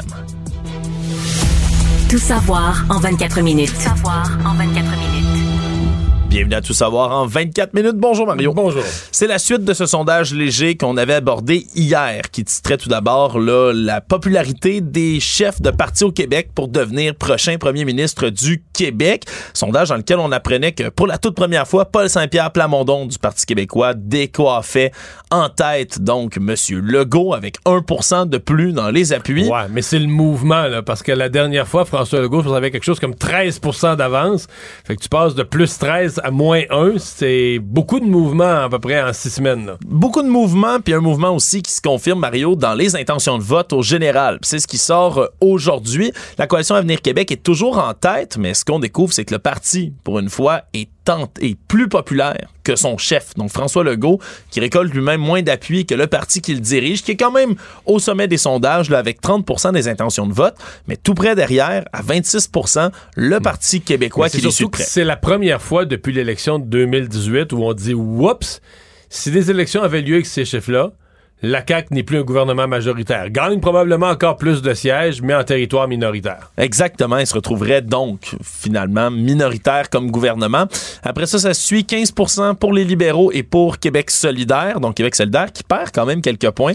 Un point mais, les trois autres, je te dire, t'es en dedans de, par rapport à l'élection il y a un an, t'es en dedans d'un point. Tu sais, à la marge d'erreur. Moi, je considère que libéraux, solidaires, euh, conservateurs, Éric Duhem, disons que ça bouge pas. C'est vraiment là, c'est un transfert de vote majeur où la CAQ en perd puis le Parti québécois en gagne. Les autres, c'est des mouvements, des mouvements d'un pour cent sur des sondages qui ont une petite marge d'erreur. C'est plus ou moins important. Bon, pour les pour les libéraux, le problème qui, le problème qui reste toujours, c'est qu'ils sont collés au fond de la, au fond du chaudron chez les francophones. Là, 6% chez les francophones, c'est ça. C'est l'histoire pour les libéraux qui, qui, qui change pas. Sont incapables d'aller chercher le vote francophone. Parce que c'est leur drame de l'élection, c'est ce qui fait qu'ils gagnent plus en dehors de Montréal, puis ça, ça reste stable, stable, stable. Oui, et ce qui émerge aussi au travers de tout ça, c'est contrairement à la dernière élection où on avait des oppositions fragmentées, mais pas une opposition qui semblait être capable de venir déloger la coalition Avenir Québec. Là, il émerge un vrai rival, Mario, là, en le Parti québécois. Ben, les, choses qu'il y a à dire dans le sondage, je pense que c'est ça. C'est d'abord, il y a une montée, puis là, il faut parler de popularité personnelle, de succès personnel, de réussite du gars qui est parti dans cave, Paul Saint-Pierre Plamondon, avec le PQ, qui était à son plus bas dans, l'histoire du PQ depuis 1970 et qui remonte. Donc, ça, c'est l'histoire. Mais je dirais que depuis l'été, la montée du PQ qui s'était amorcée durant la campagne électorale, qui s'était amorcée l'automne, l'hiver passé, je dirais que la montée du Parti québécois s'est accélérée par la baisse du taux de satisfaction envers le gouvernement. C'est-à-dire que le PQ s'est placé comme une alternative à un moment où le, la population cherche une alternative parce qu'elle est une partie de la population est déçue du gouvernement de la CAQ. Alors c'est comme là tout à coup, tu as deux phénomènes qui se conjuguent. Il y a la CAQ qui descend, il y a le PQ qui monte, puis tout ça arrive en même temps. Et là, euh, je veux dire, si tu regardes les courbes, quand tu le mets sur un graphique là, depuis mettons un an, la baisse de la CAQ, la montée du PQ, ben, tu dis OK, à moins que les courbes s'inversent, à moins que quelque chose se passe, les courbes vont se croiser quelque part en décembre, janvier, février prochain. Le PQ va croiser la CAQ ou de passer premier, là. Oui, exactement. Et pour le sondage, Jean-Marc Léger aussi, qui analysait bien évidemment ses propres résultats, il y a aussi le point du souverainisme qui revient. Parce que dans Coalition Avenir Québec, il y a Coalition, puis il y a beaucoup de souverainistes aussi qui ont voté pour la CAQ. Mais ça, euh, c'est peut-être le drame pour le PQ. La souveraineté monte pas. Oui, ça, aussi, c'est collé. Seule mauvaise nouvelle, la seule mauvaise nouvelle pour le PQ. 35% stable. Oui, ben même, c'était 36 la dernière fois. Tu me disais, c'est dans la marge d'erreur, c'est ce que je disais tantôt, 1% mais. Et ça, ce que ça me dit, c'est que Paul Saint-Pierre Plamondon, lui, personnellement, fait des gains. Évidemment, ce qui, se répercute sur la popularité du Parti québécois mais a pas réussi à transférer ça sur son option. Les gens sont pas, les gens sont, veulent peut-être un nouveau visage, un nouveau discours. Ils aiment l'attitude de Paul Saint-Pierre Blamondon, sa personnalité, mais ils n'ont pas transféré vers un appui à souveraineté du côté positif au PQ, on pourrait dire au moins on a un porte-parole crédible que les gens écoutent, qui va pouvoir leur en parler. Mais pour l'instant, l'aiguille de la souveraineté n'a pas bougé. Bon, après ça, est-ce que, est-ce que les gens qui se disent souverainistes, c'est compliqué à la question parce que t'as des gens qui sont dans la CAQ qui se disent souverainistes. T'as des gens, t'as des gens qui sont au PQ qui se disent pas souverainistes, mais qui voteraient PQ parce qu'ils aiment Paul Saint-Pierre Plamondon. Ça, euh, ça, ça reste plus compliqué, mais on s'entend que la, la, la, coalition Avenir Québec, la CAQ, c'est une coalition. Ça a toujours été une coalition un peu fragile qui était maintenue au pouvoir par deux choses. Euh, la popularité de François Legault, puis l'espoir de former un gouvernement, de prendre le pouvoir. Alors c'est sûr que s'il voit François Legault devenir populaire, puis le, pouvoir euh, devenir plus fragile, t'as un danger. Là. Est-ce que si les souverainistes retournent au bercail, les anciens libéraux retournent au bercail, mais en même temps, tu sais, dire, euh, ça, euh, c'est très hypothétique. Pour moi, le, le, le, le, défi pour la CAQ, c'est de redevenir un parti qui, qui, qui est pertinent, qui colle. Au... Présentement, c'est un parti qui a manqué à sa parole dans un prochain premier dossier, qui a déçu beaucoup de gens. Alors, il faut qu'il rapidement, il faut qu'il change la discussion, qu'il change le discours politique. Là. L'autre gros dossier politique au Québec, mais surtout à Québec, c'est le dossier du tramway. Là, après Je pense qu'à ce prix-là, tu peux dire, oh, ça, touche tous les Québécois. Oui, c'est ça. Ça commence à piocher dans le portefeuille de tout un chacun quand on parle de montants aussi élevés que 12 à 13 milliards de dollars. C'est la fourchette qui a été révélée hier par nos collègues du Journal de Montréal. Que le maire de Québec a reconnu comme étant la fourchette, c'est vers là qu'on s'en allait avec le consortium. Oui. Mais là, le consortium a débarqué. Plus personne ne veut répondre à l'appel d'offre du du, tramway. Oui, parce qu'il y avait plusieurs soumissionnaires. Il y a un premier soumissionnaire, lui, qui s'était déjà désisté par le passé pour plusieurs autres raisons. Et là, il en restait un, puis c'est ce qu'il envoyait là, comme facture. Ça avait triplé littéralement depuis les premières estimations qu'on avait faites pour le projet de tramway à 4 milliards. On était entre 12 et 13 milliards de dollars. Et là, ben, de toute manière, peu importe le prix qu'il offrait, il vient de se désister. Donc, le maire marchand... Mais peut-être qu'il s'est désisté. Tu sais, je me posais la question ce matin quand j'entendais la conférence de presse. Peut-être qu'il s'est désisté parce qu'il s'est aussi fait dire par la, ville ou... Ben, regardez, à ce prix-là, là, humiliez-vous pas nous déposer une offre à ce prix-là on va dire que vous n'êtes pas raisonnable, puis on va la refuser de toute façon. Fait que, tu sais, pour le consortium, t'es mieux de pas déposer d'offre que d'en déposer une, puis de te faire dire quasiment, de te faire traiter d'abuseur sur la place publique, puis que ton offre, on la considère même pas, puis que t'as exagéré sa facture. Ouais, pour tes, pour tes prochaines propositions d'affaires, c'est peut-être pas reluisant. Là, c'est le, plan B. Le maire n'abandonne pas, c'est le plan B, là. Ce qu'il avait déjà dit, déjà en annonçant la conférence de presse hier, qui s'est tenue aujourd'hui, c'était que le projet de tramway, ben, il était pas prêt de l'abandonner. Et le projet en question, maintenant, il a un plan B même un plan C. Le plan C, on sait rien pour l'instant, mais le plan B, lui, c'est de reprendre ça dans les mains de la ville, donc de réaliser les travaux à l'interne en plusieurs segments de projets, donc qui seraient réalisés les uns après les autres. Et lui estime tout ça à 8,4 milliards de dollars. Donc on est quand même au-dessus du double du prix initial quand même pour le tramway. C'est ça qui est bête avec les chiffres parce que tu dis, OK, 8,4 milliards, c'est le double du budget initial. Mais 8,4 milliards, c'est quand même 33% de moins de ce qu'un consortium privé avait prévu que ça coûterait. Là, le maire dit Ouais, mais moi, contrairement à un consortium privé, j'ai pas à me prendre une marge de profit. Ah, OK, c'est vrai, il y a une économie là, mais une marge de profit, d'habitude, c'est pas. euh, c'est pas 50% Non. Après ça, le maire dit ben moi, je vais pouvoir emprunter un meilleur taux. C'est vrai aussi. Un gouvernement, une administration municipale, un gouvernement, euh, il va pouvoir emprunter à des taux plus avantageux qu'un promoteur privé. OK, ça, c'est encore vrai. Il dit aussi, moi, je vais pouvoir, l'appel d'offres, je vais le découper en petits lots, là, des petits appels d'offres, avoir beaucoup de soumissionnaires. Bon, ça, c'est encore vrai, mais présentement, tout le monde manque de main-d'œuvre dans la construction. Ça se garoche pas nulle part, les soumissionnaires. Tout ça pour dire que le 8,4 milliards, il est optimiste, là. Oui. C'est une version, c'est une version optimiste euh, où la ville dit moi je deviens c'est moi la ville là, une administration publique qui devient maître d'œuvre du projet puis je vais te le réaliser à un tiers moins cher qu'un consortium privé. Pas 5% moins cher pas 10% là, 33% moins cher. Tu dis ok on ouais on va, on va regarder ça. Il y a aussi une dimension, Mario, au travers de tout ça, quand même, de politiquement, se mettre la tête sur le bio aussi. Là. Quand Ah, tu ben, décides, c'est- l'administration de Québec qui le fait, qui le prend. Si jamais S'il y a le un projet dépassement foire, de coût, là, oui, oui, c'est parce que il y a quand des tu- délais, dépassements. Si tu le fais faire par le privé, exemple, s'il y a des délais qui sont de la faute de l'entrepreneur, ben là, c'est lui qui est pogné avec ses problèmes. Mais là, c'est tout dépassement de coût, c'est la ville. Mais on, on peut l'écouter, le maire de Québec, là, quand on dit se mettre la tête sur le bio, le ton qu'il avait ce matin. politique pour me rassurer mon- ma réélection. Je fais pas de la politique pour qu'on me dise Ah bravo, vous venez d'assurer votre réélection parce qu'il y avait plus de gens contre. Je fais de la politique en, me disant quand je pense aux générations futures, quand je pense aux défis qui s'en viennent, quand je pense à ce qu'on va avoir d'en face si on le réalise pas, ben on va avoir des problèmes. Le monde dans 10 ans va dire T'as manqué de courage parce que dans le temps que c'était le temps de le faire, quand toi tu les voyais on, on comptait sur toi pour voir les orages s'en venir, t'as préféré jouer à la cigale puis dire ben il fait beau aujourd'hui, j'ai pas besoin de me préparer à l'hiver. Une entrevue, une entrevue qu'il donnait à notre collègue Yasmine Abdel-Fadel euh, plus tôt euh, aujourd'hui. Donc lui, il est commis. C'est quasiment, il joue sa carrière politique sur le projet de tramway. Oui, ça va être à voir si ça va payer puis si le projet va aller de l'avant parce que pour l'instant, ben lui exprime le fait que ce- de, Mais- du mais côté d'Ottawa, Ouais, on, est volontaire, mais du côté de Québec, pour l'instant, il c'est pas certain, Mario. Et, et- et Geneviève Guilbeault, ce matin, la ministre des Transports, a dit oui, ça prend un projet structurant à Québec, mais a clairement laissé entendre ça, ce projet-là, ça commence à coûter cher et elle dit vouloir rencontrer la ville de Québec pour les prochaines étapes. Mais moi, je trouve que le gouvernement de la CAQ, il est bien mal pris là-dedans. Oui. Parce que c'est comme, tu sais, il y a une expression anglaise, le damn if you do, euh, damn if you do, damn if you don't. Tu sais, T'es t'es fait à l'os si tu le fais, puis t'es fait à l'os si tu, le fais pas. Ils sont un peu dans ce genre de situation-là. Parce que s'ils disent non, ils deviennent les fossoyeurs du projet de tramway. Puis là, ben, mettons, euh, je sais pas moi, la- la- l'argent du fédéral va s'en aller en Saskatchewan ou à Vancouver. là, dans deux mois, trois mois, le fédéral va dire, ben là, l'argent que Québec a pas pris, je le donne à une autre province. Puis là, Québec va dire, ça c'est de la faute du gouvernement de la CAQ. Donc, ils- ils vont vivre avec l'idée d'avoir été celui là, qui, a, qui a détruit le projet.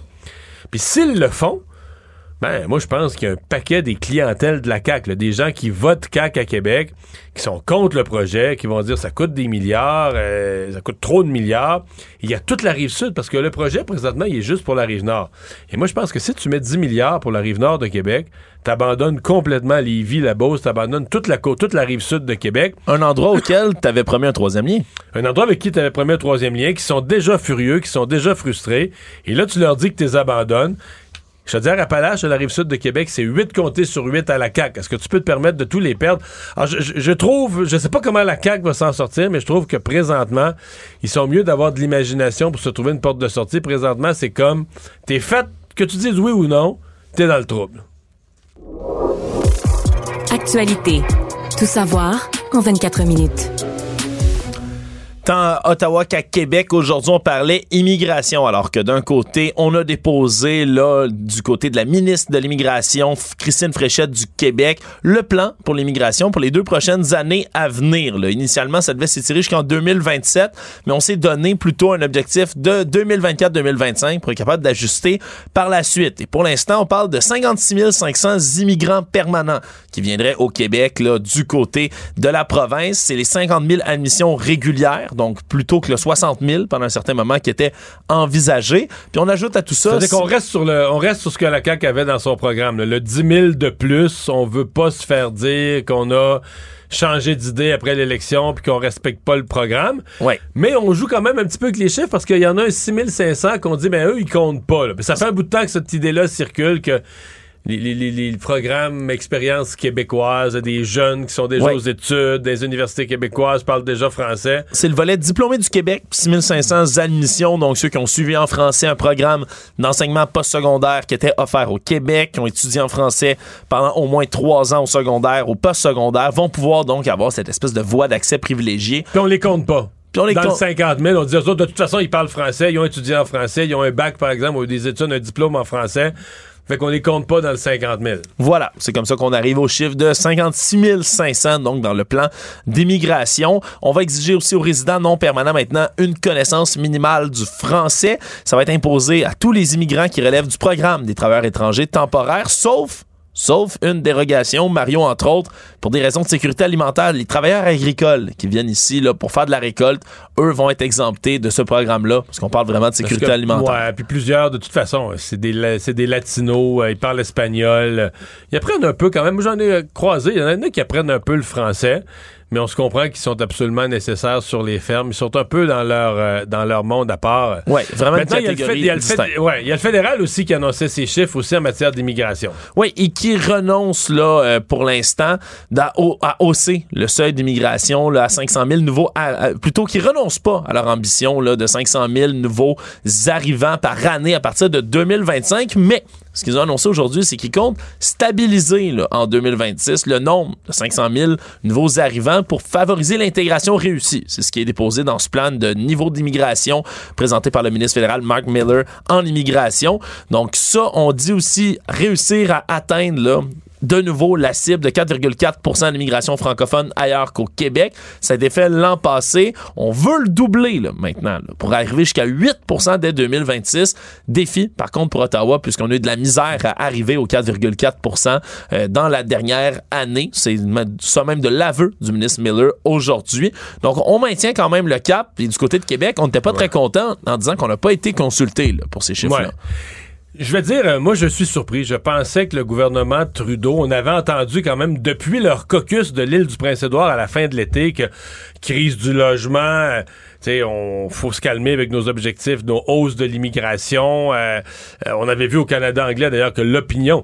Au Québec, on avait déjà ce sentiment-là, là, que le fédéral y allait fort sur ses cibles d'immigration, mais là, tout à coup, depuis quelques semaines, même au Canada anglais, le débat a cours de dire wow, euh, si on reçoit là, 400, 450 000 par année, c'est déjà beaucoup. Monter à 5 000, c'est extrémiste. Euh, on n'a pas le logement, les soins de santé, l'éducation. Et donc, le gouvernement Trudeau, ça me paraît très idéologique. C'est-à-dire qu'on, c'est comme si idéologiquement, on a la pièce à, la pièce à pédale, puis on dit non, nous, un- ça nous ramène à tout l'objectif un peu là, du sais, le projet du millénaire, le rêve du, le, le rêve du siècle, pardon, l'initiative du siècle d'avoir euh, euh, une population de 100 millions au Canada. On, a l'impression que là, tout à coup, le gouvernement Trudeau ramène tout ce qu'il nous avait dit. Ben non, ben non, c'est pas ça notre objectif. Mais j'ai l'impression qu'il ramène. Moi, j'ai été très, très, très surpris de voir aujourd'hui qu'on gardait le cap sur ce, euh, sur ce 500 000, malgré la crise du logement. Puis, quand on dit consulter les provinces, c'est pas. C'est pas juste une affaire de dire, ah, au niveau constitutionnel, ou tu sais, on devrait consulter les provinces. Non. Quand des nouveaux arrivants, le jour 1, là, s'ils ont des enfants, il faut qu'ils aillent à l'école. Ouais. Tu peux pas dire les enfants iront à l'école dans deux ans ou dans trois ans. Des nouveaux arrivants arrivent, que ce soit des réfugiés, que ce soit des réunifications familiales, que ce soit des nouveaux travailleurs, des nouveaux arrivants arrivent, ils ont un enfant de 6 ans, première année. Faut qu'ils aillent à l'école. C'est- correct. Le Canada est un grand pays qui garde pas des enfants en dehors des écoles. Mais qui offre le service scolaire? Qui organise? Qui embauche des profs? Qui a besoin de locaux? Ce sont les provinces. L'éducation, c'est les provinces. Ce que je viens de dire pour les écoles, c'est aussi vrai pour les garderies. Surtout au Québec où on a un système de garderie plus organisé. Ce C'est vrai je pour ce la santé aussi. C'est aussi vrai pour la santé, les besoins en santé, et les listes d'attente, les urgences. Je veux dire, Les gens qui, qui arrivent à l'immigration autant susceptibles d'avoir une maladie, un accident que les autres. Donc, euh, je, trouve ça, euh, je suis vraiment étonné. Je pensais que le gouvernement fédéral avait entendu le message et on a l'impression qu'il entêtement idéologique là, à augmenter les cibles d'immigration toujours et toujours et encore plus. Une autre semaine, Mario, euh, qui s'est passée. On a peut-être le temps de parler de l'anecdote de la semaine d'Air Canada, Ah qui oui? s'est encore mis les pieds dans les plats. Je l'ai même pas vu, celle-là. Ben, J'ai l'impression que toutes les semaines, hein, on est capable de retrouver une histoire dans laquelle Air Canada s'est embarrassé. Et c'est encore vrai aujourd'hui, alors qu'une enquête qui est ouverte là, contre le transporteur aérien en ce moment, après qu'un passager en fauteuil roulant ait témoigné de sa mésaventure à bord d'un vol en août dernier. Monsieur Rodney Hodgkins, qui est là avec sa, avec sa femme, vont célébrer leur premier anniversaire de mariage, partent de Vancouver, se rendent jusqu'à Las Vegas pour aller fêter ça. Jusque-là, tout va bien. Un classique. Un classique. C'est que M. Hodgins, lui, est atteint d'une paralysie cérébrale spastique. Donc, quand il essaie de faire des mouvements, de se déplacer par lui-même sans l'aide d'une chaise roulante, mais il est pris de gros spasmes, là, ce qui l'empêche de se mouvoir correctement. Et donc, lui a un fauteuil roulant motorisé dans la vie. Et lorsqu'arrive le temps de débarquer, qu'ils sont atterrés à Las Vegas, il demande de l'aide à l'équipage. là. Tu sais, Un fauteuil roulant motorisé, Mario, ça passe pas dans une allée d'avion, normalement. un fauteuil roulant d'avion, là, qui sont les petits fauteuils roulants ordinaires qui sont faits pour ça. Oui, et ce qu'on ce qu'on dit du côté de lui et de sa conjointe, c'est qu'on lui aurait dit de se débrouiller par lui-même pour sortir de l'avion quand ils ont demandé de l'aide à l'équipage pour être capable de sortir de là. Ce qui fait en sorte que l'homme a dû se promener, là, se déplacer. Il s'est traîné, ni plus C'est ni- traîné, ni plus ni moins. C'est de ça qu'on accuse Air Canada, d'avoir laissé l'homme se traîner jusqu'à l'avant de l'avion par lui-même pour ensuite avoir accès à son fauteuil, mais littéralement de faire son chemin de croix là, dans l'allée de l'avion avec ses spasmes pour arriver jusqu'au bout. Et là, sont furieux, douleur pendant des jours du côté de l'homme dès qu'il débarque de l'avion. Et là, ben, Air Canada dit s'être excusé depuis ce temps-là, situation inacceptable. Ils ont donné 100 000 aéroplans, 50, Oh, 40, c'est- 42, 77. On n'en fait même pas mention pour l'instant, Mario, le fils des Je transports du blague à peine, là. C'est le genre de Ouais. compensation des fois qu'ils offrent là, de te donner une poignée de 1000 aéroplans. là. Ben oui, vous allez, euh, pour comme ça, vous allez pouvoir revenir sur Air Canada Ben oui, puis avoir un ça. autre service de schnout. Et là, c'est, ça rappelle très bien hein, le- la dirigeante principale du bureau de l'accessibilité du Canada, hein, Madame Stéphanie Cadieux, qui elle euh, s'était fait oublier sa chaise roulante. On l'avait envoyée à 4000 km de distance de où est-ce qu'elle se trouvait. Sans son fauteuil roulant. Sans Mais son elle, fauteuil roulant. Puis je, je, je veux dire, je- je trouve pas ça drôle pour elle, mais il y avait quand même quelque chose de caricatural parce que tu parles des problèmes d'Air Canada, mais elle, elle est leur directrice. Elle s'occupe de la mobilité. C'est ça, des- de l'accessibilité des services aux personnes qui ont des problèmes de mobilité. Elle-même comme directrice, puis c'est très bien, c'est une personne qui, qui le vit, là, qui, est, qui a un problème de mobilité. Puis Air Canada oublie son fauteuil roulant, perd son fauteuil roulant à, à Toronto alors qu'elle est rendue à Vancouver. Tu te dis, OK, le- en tout cas, minimalement, minimalement, tu dis au moins la, leur directrice des services va, pouvoir prendre conscience de l'ampleur des problèmes et comprendre ce que d'autres vivent. Ouais, puis je fais, je fais, un, je fais un résumé rapide. Mario, dans les dernières semaines, euh, Air Canada se classe dans les pires services selon des sondages chez les usagers, oblige des gens à s'asseoir dans du vomi, oublie un fauteuil roulant, force un homme handicapé à sortir En se comme ça, traînant. et euh, égare aussi ou donne, remette à, des malfaiteurs des lingots d'or, Des- des millions de lingots d'or. Ah, j'ai hâte de voir ce qu'ils vont faire la semaine prochaine. Économie. Il y a un investisseur immobilier québécois qui vient de passer à la caisse hier. Mario, lui, c'est pas des bonbons, qui est allé récolter pour l'Halloween. C'est de l'argent. 240 millions de dollars qu'il vient de recevoir de la Suédoise Nordvolt, hein, qui commence à acheter ces énormes terrains qu'elle va utiliser pour ses usines de batterie dans le coin de Saint-Basile-le-Grand et McMasterville. Et c'est l'investisseur immobilier Luc Poirier, donc, qui vient de faire cette énorme vente. Lui qui, sur les réseaux sociaux, là, se vante d'avoir réalisé là, le nouveau record de l'histoire du Québec pour la plus grosse vente de terrain qui s'est faite. Donc, énormément d'argent qu'il vient de récolter. Des Et- terrains qui avaient payé beaucoup moins cher, là, genre euh, 10 fois moins cher. Mais, 20, 20 millions en 2015. ouais. Mais je sais pas comment dire, ce gars-là, il, il a un talent, c'est sûr. Il, il a toujours les bons terrains à la bonne place. Il est toujours à la bonne place. Au, je sais pas, euh, son génie de l'immobilier, comment il.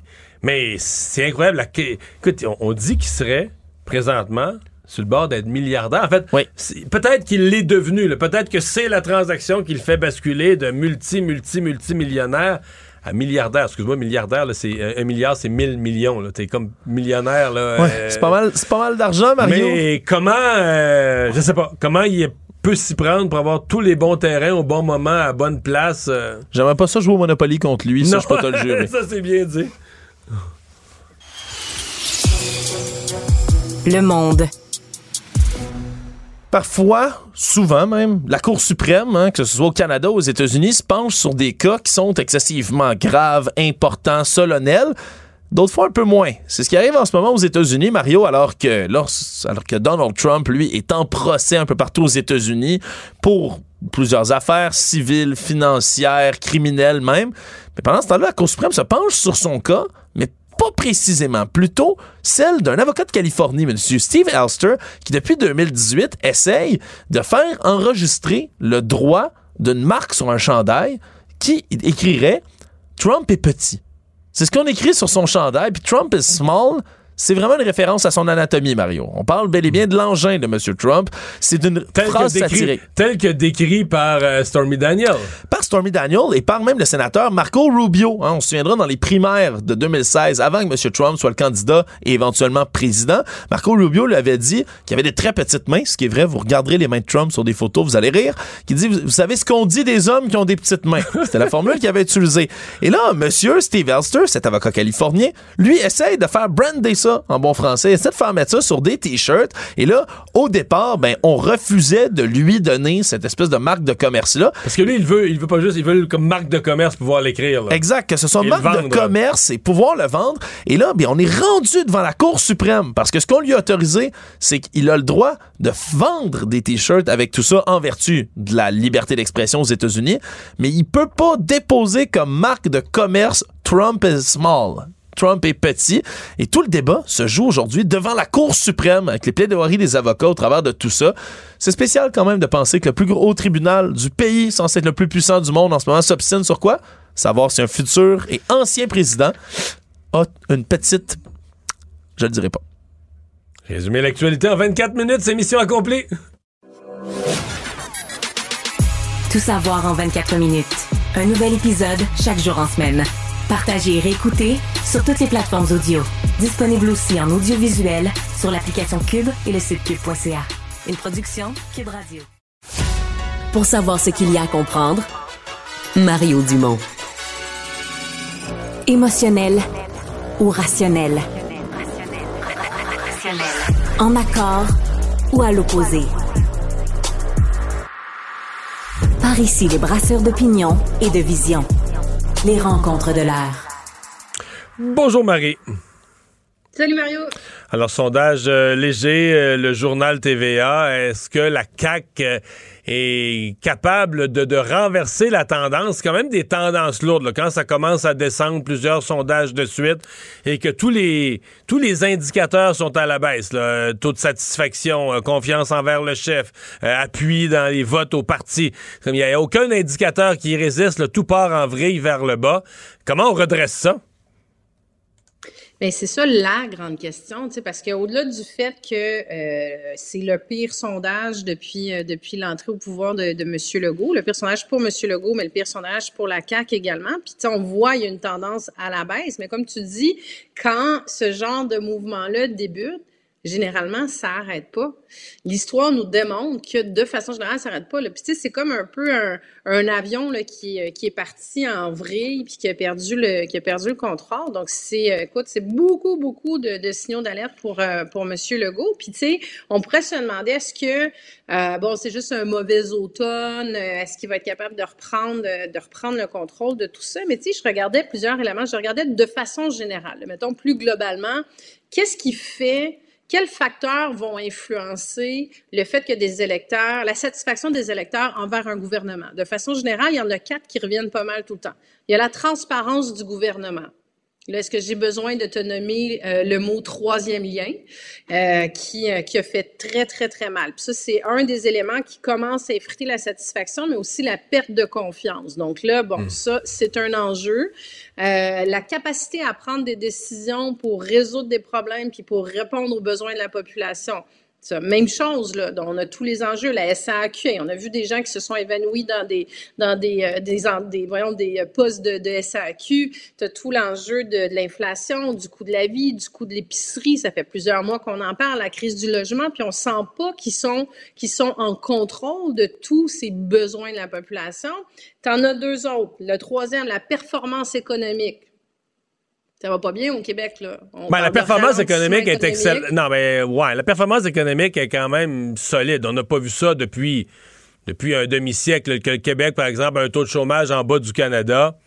On n'a pas connu ça de notre vivant. La performance économique, c'est une des choses qui est là. Le rattrapage avec l'Ontario étant même engagé, euh, c'est le niveau, c'est le. Il y a des éléments qui vont bien. Ouais. Ça reste que. C'est juste qu'on vit l'inflation comme les autres. Là. Fait que là, les gens, eux autres, ce qu'ils voient, c'est le prix, c'est l'immédiat, c'est le prix de l'épicerie, c'est. Oui, mais les coffres de l'État sont vides. Est-ce qu'on va avoir la capacité de gérer des négociations puis de donner des, euh, des, hausses salariales à la hauteur? Est-ce qu'on va avoir euh, l'occasion de, de, soutenir des projets comme le tramway de Québec? Est-ce que l'État est encore capable de d'avoir les moyens de ses ambitions? Moi, c'est pas ce que j'entends bon, On l'a jamais eu. On n'a jamais eu les moyens de nos ambitions. On a toujours emprunté au Québec, à quelques années près, là. Non, t'as pas tort. Puis le quatrième élément, mais c'est la qualité des services publics. Donc là, ça, est-ce que j'ai besoin de te dire à quel non, point ça, ça craque de partout? il manque de profs. Regarde, regarde tous les enjeux qu'on a eus. Là, je veux dire, c'est un, un enjeu euh, attend pas l'autre. Donc, il y a tous ces éléments-là. Puis, tu sais, moi, je vois vraiment, c'est ça, tu as comme as deux phénomènes. Tu as, vraiment la, perte de confiance en M. Legault, euh, qui, est, qui était un peu le... Tu sais, les gens l'aimaient, là. Les gens l'aimaient quand il est arrivé en 2018, là. C'était comme, euh, les gens étaient tannés du gouvernement Couillard, étaient tannés, tu sais, c'était l'arrogance de M. Couillard, les 15 ans du Parti libéral du Québec. C'est ça qui revenait beaucoup. Les gens avaient besoin de mon oncle François un peu. Puis il disait les choses comme elles sont, puis il y avait quelque chose de rassurant. Mais je pense que là, le culte de la personnalité a peut-être fait son temps. Euh, de toute évidence, il y a tous ces éléments-là qui sont venus jouer sur la confiance. Puis l'autre partie, c'est que, ben, tu sais, pourquoi Paul Saint-Pierre Plamondon est en train de monter comme ça? Euh, tu sais, comme on se disait hier, là, je veux dire, le défi il y a un an, c'était de dire son, son, son nom puis son prénom dans le bon sens, là, tu sais, puis il était à 2 euh, écoute, comme, comme tu sais, il y a 2% des gens qui disaient qu'il qu ferait un bon premier ministre, alors que là, il est devant M. Legault, tu sais, c'est fulgurant, mais il fait les bons coups, il est très rationnel, il est très rigoureux, il est pas, il est pas énervé de la calotte du tout, là, tu sais, puis euh, toute la question du nationalisme, ben, ce qui a plu, je pense, au départ, pour beaucoup de Québécois, le projet de loi 21, en tout cas. Mais tu sais, je pense que le, François Legault est arrivé un peu au bout de ses projets, je veux dire, nationalistes. Puis là, il se retrouve en plus de ça à défendre la péréquation, le Canada, endosser le capitaine Canada. Mais, mais, dans le sondage ce matin, la, la, souveraineté monte pas. Moi, je trouve que pour le PQ, là, c'est une avalanche de bonnes nouvelles, sauf une, c'est que la souveraineté monte pas. Du tout. Ben, même, elle si on veut être rigoureux au poil près, elle a baissé d'un point depuis le dernier sondage. Je sais pas pourquoi, mais elle monte pas du tout. Et ça, moi, ça me dit que c'est vraiment un succès d'estime, un succès personnel, c'est la personnalité de euh, et la façon d'agir de Paul Saint-Pierre Plamondon qui galvanise les gens, qui les amène. Bon, au Parti québécois, on va dire, ben, c'est quand même une bonne nouvelle. Ça veut dire qu'on a un porte-parole efficace pour vendre notre projet de souveraineté. Mais à cette étape-ci, on n'a pas l'impression que le Parti québécois, en tout cas comme parti avec son projet là, sur le fondamental, gagne vraiment des points. Euh, la souveraineté est flat, flat, flat. Moi, si j'étais au PQ, ça, ça La souveraineté bouge pas. En même temps, tu as le tiers des, euh, de l'électorat de François Legault qui est souverainiste. Mais avant, c'était à la moitié. il y a une partie des souverainistes qui sont retournés à la, qui sont retournés au PQ, une tranche. C'est ça. Donc, tu sais, il y a quand même un, déplacement. Je pense que, tu vois, encore là, j'avais des échanges avec des, des, des, euh, des gens qui sont pas qui sont pas péquistes, là, puis qui me disent « Ah, c'est drôle, j'y regarde aller là, depuis un an, puis ça me plaît. » Puis il y en a qui m'ont dit, justement, qui ont décroché là, avec ce budget de l'an 1, puis qui disent « S'ils allaient pas vers ça, puis s'ils t'avaient même pas sur la souveraineté, je serais prête à les écouter. » En même temps, ça plaît beaucoup à d'autres, tu sais, puis force est de constater que, écoute, ils montent, ils montent, ils montent. Euh, je, moi, je pense qu'ils ciblent à la bonne place, puis les gens l'écoutent. Euh, puis il y, a la crédibilité, mais chose certaine, ça fait très, très, très mal à François Legault. Puis là, ça va commencer à s'énerver dans son caucus. Ben, c'est ça, là. On sait, Ils là, jamais connu un gros caucus, c'est compliqué. Euh, oui, puis un deuxième mandat, euh, c'est difficile. Puis tu sais, autant les, les, les gens, les, les, députés, bon, joignent Laurent dans un premier mandat, puis tu dis c'est bon, le capitaine, il nous dit d'aller là, on s'en va là. François Legault nous dit tourne à gauche, on tourne à gauche. Je suis pas ministre, pas grave, mon tour viendra. On le savait que dans un deuxième mandat, ça allait être plus difficile. François Legault l'avait dit dans son discours quand il a été réélu en disant bon ben là, il va falloir que mes troupes se tiennent, puis on va laver notre linge entre nous, puis passer à la place publique. il avait passé beaucoup de messages à son caucus, mais là, c'est sûr que ça va commencer. Il va commencer à avoir encore plus de dissensions. Les gens qui sont insatisfaits vont se mettre à parler. Euh, ça va être, ça va être. Euh, il reste trois ans avant la prochaine élection. Ça va être, ça va être compliqué pour Mais François c'est pas exclu, c'est-à-dire que il y, a des rumeurs qu'il y a des gens qui prévoient ne pas finir leur mandat aussi à la CAQ, des ministres, etc. Euh, ça, moi, je regardais aujourd'hui, puis je regardais lesquels compter, là. C'est d'autres élections partielles perdues, là, moins d'un miracle, c'est des élections partielles que la CAQ s'en va perdre. que tu perds un gros joueur, tu perds un ministre, euh, puis là, tu perds son comté euh, trois, quatre mois après, avec ça fait des...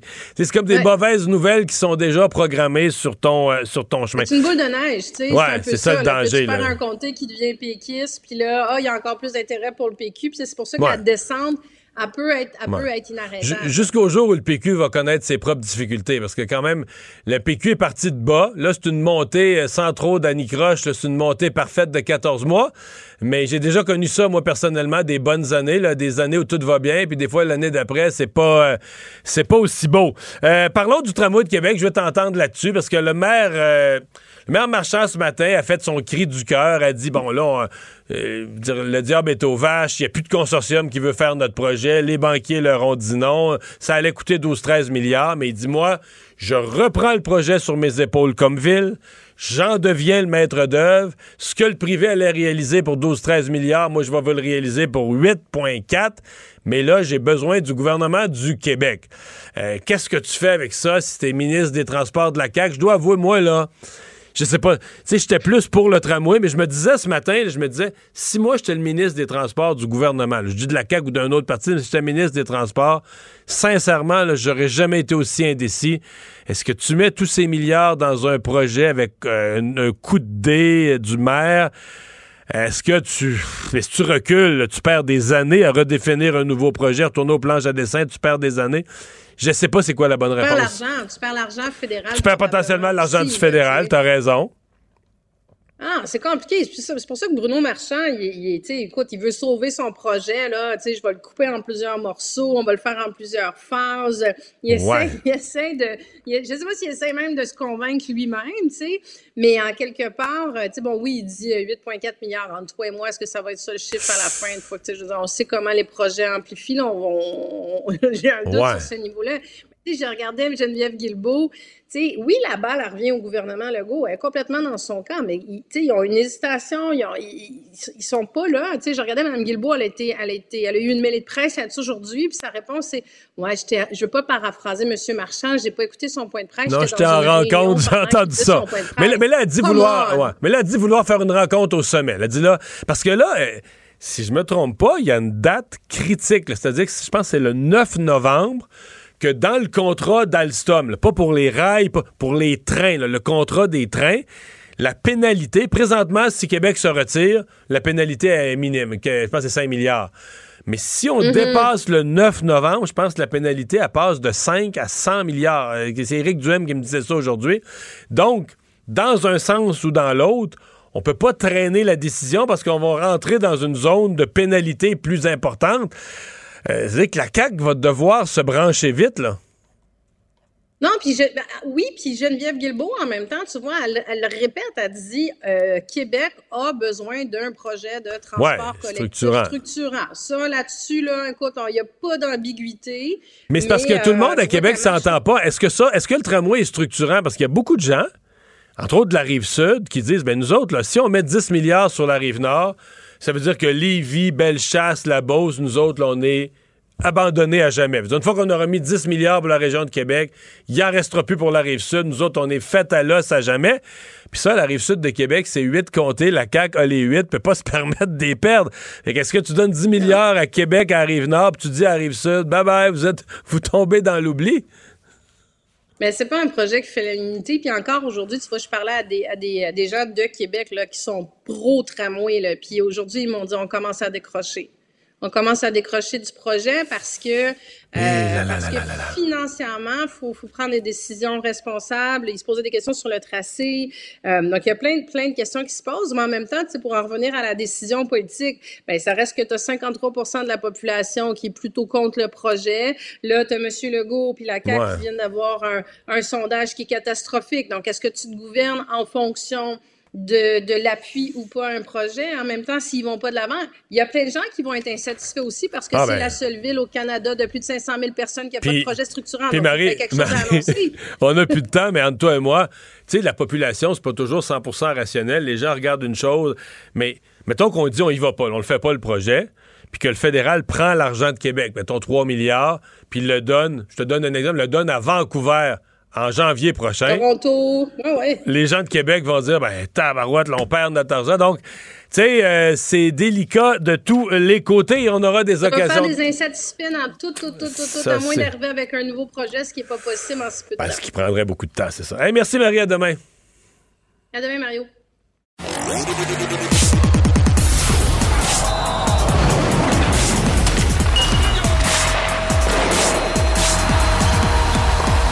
Jean-François Barry, un chroniqueur pas comme les autres. Salut Jean-François. Salut Mario. Alors, euh, c'est une journée noire, je pense qu'on peut le dire comme ça, pour les sénateurs d'Ottawa. Euh, Raconte-nous, c'est lié à une transaction euh, qui date d'une couple d'années, qui était sous enquête, et là, tout a déboulé aujourd'hui. C'est comme ça que ça a commencé, en fait. Là, ce que nous, on sait, évidemment, euh, les sénateurs, eux, euh, le savaient depuis un petit bout de temps. Là. Il- le nouveau propriétaire marinait ça depuis hier. Donc, dans le fond, c'est l'échange d'Evgeny Dadonov. Souvenez-vous, il a joué avec le Canadien, là, Dadonov, qu'on a, qu'on a bien apprécié euh, l'année dernière Oui. à Montréal. Donc, les sénateurs l'ont échangé aux Golden Knights de Vegas. Et ils ont fait une erreur dans la transcription de sa clause de non-échange. Donc, quand les Golden Knights sont arrivés pour le transiger de nouveau, je ne sais pas si tu viens de ça, il y a deux ans, on l'a envoyé, on voulait juste se débarrasser de son contrat pour faire de la place sur la masse salariale. On l'a envoyé aux Sharks de San Jose contre rien. Juste de même. Je sais pas si tu viens. Et là, finalement, ça n'a pas passé parce que San Jose faisait partie de la liste des équipes que Dadonoff euh, que- avait mis que- sur sa liste. Fait que Vegas a été prêt à se priver des services de Dadonov, puis ont gagné la Coupe Stanley quand même. Ouais, ben ça, c'est il y a deux ans. C'est pas l'année qu'ils ont gagné la Coupe. Ils s'étaient rendus quand même assez loin. Mais ils ont été obligés de reprendre Dadonoff à cause de l'erreur des sénateurs, ce qui leur a causé quand même euh, Des ennuis. des, des- des ennuis. Et euh, là, ce qu'on a su, c'est que la Ligue nationale. Finalement, ils ont réussi à trouver une place sous le passé. Ils l'ont passé à Montréal, mais on leur a passé le contrat de chez Weber. Ah, OK, OK, OK. Euh, bon. C'est chez Weber qu'on a passé. En tout cas, Ah, c'était des échanges de bons procédés là, euh, d'argent. Mais tout ça pour dire que les sénateurs donc se sont fait taper ses doigts par la Ligue. Et moi, je trouve la pénalité un peu sévère. D'ailleurs, le propriétaire aussi il en a parlé aujourd'hui en point de presse. Là, ils ont perdu leur- un choix au de première ronde. Ah ben, pas un choix de première ronde pour eux. Je comprends là, que c'est une erreur, euh, mais donc ils vont pouvoir choisir l'année euh, dans les trois prochaines années, euh, l'année à laquelle ils veulent perdre ce choix-là. Mais c'est quand même, tu sais, un choix de première ronde, là, c'est c'est un Une grosse valeur, là, ouais, c'est ça. C'est un Nick Suzuki, là, c'est ça un choix de première ronde. Ça se peut aussi que tu te trompes, mais ça, ça se peut que tu mettes la main, puis même euh, à, à l'entour du 20e choix, là, tu peux avoir un excellent choix au repêchage. Donc c'est une grosse pénalité pour les sénateurs. Sauf que ça Alors- fait débouler les affaires dans l'organisation. Le nouveau propriétaire, Michael Lindlower, qui, euh, arrive de l'Organisation du Canadien, comme vous le savez, qui vient d'acheter les sénateurs, a euh, décidé de congédier Pierre Dorion. Bon, sur certains sites, on dit qu'il a démissionné. Bon, entre toi puis moi, euh, le résultat est le même. Pierre Dorion, qui est avec les sénateurs depuis 2007, à titre de recruteur au début. Depuis six ans, il est DG. Il a fait un excellent travail de recrutement, mais le reste, ça ça lève pas du côté des, sénateurs. Et là, il y a eu cette gaffe-là. En fait, ce que Handlower a dit aujourd'hui, c'est euh, c'est embarrassant. Là. Ça fait deux fois en dix jours qu'on a des appels de la Ligue. Et ça, ça a été l'appel fatal. Donc, l'appel pour le choix de première ronde qui saute. Et l'autre appel, c'est pour Shane Pinto. Shane Pinto qui a fait du pari et qui s'est vu suspendu pour 41 parties. là. On a parlé de ça la, la semaine dernière. Fait que là, il dit Mais ça, ça, fait c'est mal de la faute du DG? euh, non, mais moi, l'impression que j'ai eue, j'ai écouté son point de presse. L'impression que j'ai eue, c'est qu'il il veut. Toi, tu parles d'une journée noire, moi, je parle quasiment d'une journée de renaissance. C'est fini les petits sénateurs. Moi, c'est l'impression que j'ai eue dans son attitude puis dans son discours. Là, c'est fini la petite équipe canadienne qui a pas de budget, qui perd ses joueurs. Euh, J'ai eu l'impression que là, des erreurs comme ça, on n'en veut plus. Reset. C'est comme une espèce de reset. Ce qui est, je te dirais, quasiment normal. là. On s'y attendait. Il avait mis Steven Steos, un de ses bons amis, euh, comme un peu comme Jeff Gorton ici, là, donc euh, VP, euh, VP hockey. Tu sais, Dans ce temps-là, le DG puis le coach en ont généralement pas pour longtemps. Là. Regardez à Montréal, le Gorton, Hughes, Saint-Louis. Tu sais, ça n'a pas été long que tout le monde a perdu son job en arrière. Donc, il a parlé de ça, que c'était embarrassant, qu'il voulait plus ça. Il a dit, tu sais, en, dix jours, là, ça fait dix jours, là, est un petit peu plus que ça, que Stéos est arrivé. On a trois défaites. On a perdu trois joueurs qui sont blessés. On a eu deux appels de la Ligue, une pour Paris sportif, puis une autre euh, parce qu'on a fait, on a fait une mauvaise gestion. On a perdu un peu première ronde. Ouais. Il a quand même parlé de la Ligue. Il a dit qu'il trouvait ça sévère comme pénalité, qu'il a argumenté, mais que malheureusement, Gary Bettman a tenu son bout. Et il a aussi parlé de Shane Pinto. Il a dit que, bon, ça se faisait pas. Euh, Pinto reconnaît son erreur. Mais il a quand même dit, Wayne Gretzky, euh, endosse les paris sportifs. Vous écoutez les, des, matchs, puis je veux dire, Mario, c'était écouté les matchs ici au Québec. on nous parle des tout le temps, tout le temps, tout le temps, tout le temps, à tous les postes. Là c'est d'un ridicule. Ouais, ouais, les deux postes, là. Au lieu de nous décrire l'action ou pourquoi il est arrivé un revirement ou quelque chose comme ça, ce qu'on avait quand on était plus jeune, euh, on nous expliquait le hockey, on nous enseignait le hockey. Pourquoi il y a eu un but? On comprend, que, on comprend que c'est rien que ça. C'est rendu, ça fait partie du modèle d'affaires de la Ligue. Ces revenus-là pour la télé, ça fait partie du modèle d'affaires, le Paris sportif. Dans tous les sports, remarque. Oui, effectivement. Mais il y en a, il y en a beaucoup. Mais le point, c'est, une demi-saison pour Paris sportif, alors que la Ligue endosse quand même largement le Paris sportif un peu partout. Il l'a quand même souligné. Euh, fait que bref, euh, DJ Smith va-t-il être le prochain à partir? je veux dire, ça, va pas très bien, les sénateurs, là. Ouais, ils sont 4 et 4. Ça fait un bout de temps qu'il est là. lui prône un peu la vieille école. Il aime ça, les Kutchuk de ce monde. Mais d'un autre côté, tu as des Studley dans ton alignement. Fait que, est-ce que c'est la prochaine étape de faire sauter l'entraîneur? Il va se passer du mouvement, disons, du côté des sénateurs. Il te reste une minute pour nous donner des nouvelles de Jonathan Drouin qui devait relancer sa carrière avec l'Avalanche du Colorado et on lui souhaitait. Ouais, et moi, je m'en moquerais pas parce qu'honnêtement, je me suis fait voler dans mon pool parce que je l'aurais pris à la toute fin. Je me disais ah tout d'un coup que, tu sais, ben, quand tu arrives à la fin du pool, ouais, une petite surprise. Euh, je voulais le prendre, Jonathan Drouin, mais quelqu'un l'a pris avant moi. Mais finalement, c'est une Moses de bonne affaire parce qu'il y a seulement une passe depuis le début de l'année. Et au début, il a commencé avec McKinnon, c'est la première ligne, deuxième ligne, troisième ligne. Là, il est sur la quatrième ligne. Et là, aujourd'hui, il faisait du temps supplémentaire. Alors, tout indique qu'il va peut-être même pas jouer le prochain match. Alors, je pense que Jonathan Drouin ne va pas relancer sa carrière du côté du Colorado, malheureusement. Ouais. Puis là, malheureusement aussi, c'est pas clair qu'il va avoir une autre chance. Hein? Non, là, à un moment donné, tu sais, McKinnon, c'était un bon chum à lui. Il avait eu du succès à Halifax.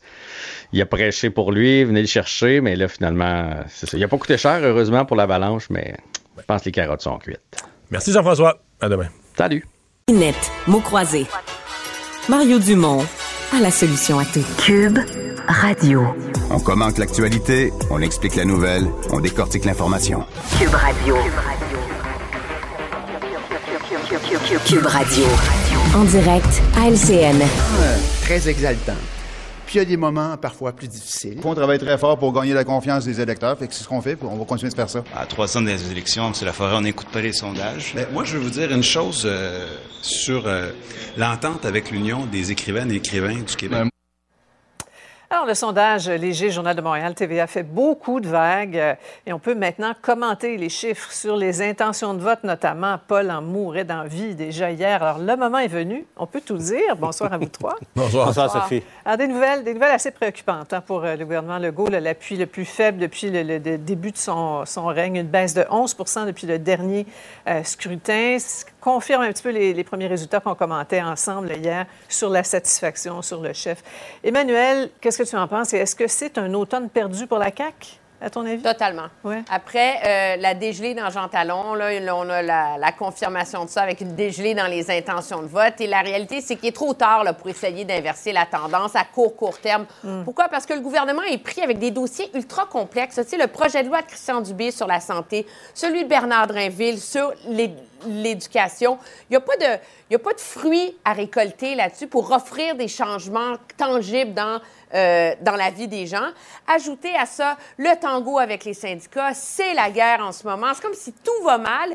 Et le gouvernement fait le calcul que au 1er novembre, euh, il n'y a pas le temps d'essayer de mettre le compteur à zéro. Puis surtout, le climat n'est pas propice. Les Québécois ne mhm. seront pas ouverts à, être disponibles aux choses que le gouvernement veut mettre de l'avant. Alors, ce mhm. qu'on fait, c'est on espère régler avec les syndicats on retient notre souffle, on se rend Noël, puis on espère repartir 2024 sur des nouvelles bases et surtout avec un premier ministre moins vindicatif, peut-être. Hmm.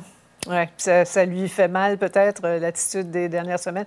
Paul, euh, le, PQ qui talonne la CAQ par quatre points, là, on voit qu'il y a comme un mouvement de balancier vers le PQ. On, on, le voit aussi avec le chef préféré qui est maintenant euh, M. Saint-Pierre Plamondon. C'est un, un, sondage réveil matin, dur réveil pour François Legault, il l'a avoué lui-même, euh, mais en même temps agréable, évidemment, on peut le comprendre pour Saint-Pierre Plamondon, parce qu'il il faut quand même réaliser, là, il y a 14-15 mois, euh, on prédisait tous la mort euh, du Parti québécois. On disait que M. Saint-Pierre Plamondon était celui qui allait fossoyer le parti de René Lévesque. Et regardez de où il est parti. Ça fait pas longtemps, 13-14 mois, et où il est maintenant. Euh, il a réussi à, à supplanter Gabriel Nadeau-Dubois dans l'esprit des gens, supplanter le, le, chef intérimaire actuel du Parti libéral euh, comme celui qui pourrait devenir premier ministre. Et ça, ça fait mal à François Legault. Là, parce que ça, c'est personnel. Il le disait ce matin, il a dit, j'ai de la peine en, en prenant connaissance que de, de, de cette donnée-là. Ça, l'a, ça l'a atteint. Mais il y a un paradoxe dans tout ça, là, parce que oui, euh, bon, il est maintenant euh, le choix des Québécois pour le moment, en tout cas. Mais euh, et là, on a tous vu la même chose dans le sondage, Marie-Emmanuel. Son option stagne. Lui, oui, mais son option ne, ne, lève pas autant que lui. Et ça, c'est un paradoxe en ce moment. -là. Ouais. Et quant à la, la souveraineté, Mario, euh, l'appui ne, su, ne, suit pas le succès du chef. Là. Ça, ça stagne à 35 non, 31 chez, chez, les plus jeunes. Les souverainistes vieillissent. Là. Il y a... Bon, ouais. euh, danger pour M. Legault, c'est qu'il y a d'autres souverainistes qui pourraient rentrer au bercail. C'est le tiers de l'électorat de la CAQ qui est souverainiste. Ouais. Mais ça a toujours été le cas. Ça, c'est rien de nouveau. Non, mmh. ça, c'est la mauvaise nouvelle pour le PQ. C'est une avalanche de bonnes nouvelles pour le PQ. La mauvaise, c'est que la souveraineté ne bouge pas. Les péquistes vont toujours pouvoir dire, ben au moins on a un chef populaire, un porte-parole crédible pour en parler, mais pour l'instant, ça fait pas euh, bouger l'aiguille de la, de la souveraineté, ce qui tend à démontrer que c'est vraiment une popularité personnelle. C'est pas tant l'option, c'est pas tant la poli... C'est l'individu Paul Saint-Pierre Plamondon, son charisme, sa façon d'aborder les choses, positive, rationnelle, humble. C'est tout ça là, qui a séduit les Québécois et c'est vraiment pour l'instant, euh, oui, ça, ça, transfère au Parti québécois, mais c'est vraiment une popularité personnelle. Tu sais, par rapport à la CAQ, si on fait la, le parallèle, le drame, c'est que la CAQ, c'est les trois critères.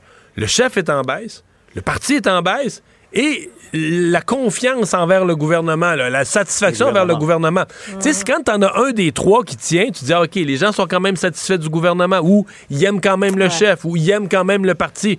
Mais là, la CAQ, les trois fondamentaux sont en chute libre. Triple défaite, là. Ouais. Comment s'en sortent, Emmanuel, euh, solidaires et libéraux euh, dans ce sondage? Bien, pas très bien, parce que ce qui arrive, c'est qu'à la même date l'an dernier, Québec solidaire prétendait être le gouvernement en attente, la vraie opposition officielle. On était déçus des résultats, mais on pouvait penser s'imposer. On parle d'un automne perdu pour M. Legault. Mm. C'est une année perdue pour, la, pour euh, Québec solidaire, mm -hmm. là, qui ne réussit pas à se remettre de sa déception euh, électorale de l'an dernier. Et euh, Gabriel Nadeau-Dubois, qui voit son rôle de jeune premier, le jeune qui fait la politique différemment, qui brasse les affaires. Mais là, il se fait coiffer complètement par le nouveau venu, par Paul Saint-Pierre Plamondon. Ouais.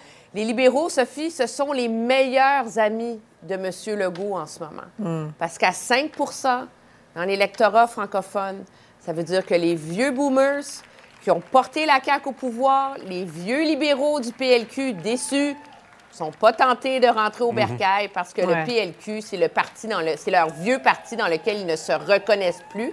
Puis pendant de ça, ben, c'est la raison pour laquelle les vieux boomers souverainistes, là, ils voient un chef qui croit en leur option, puis là, uh -huh. ils sont tentés de rentrer au bercail. Ouais. C'est là la fracture pour M. Legault. Ouais. Paul, tu disais, bon, M. Legault a exprimé le, le, chagrin que ça lui cause, euh, mais comment le gouvernement peut, peut rebondir? Là? Emmanuel, il faisait allusion.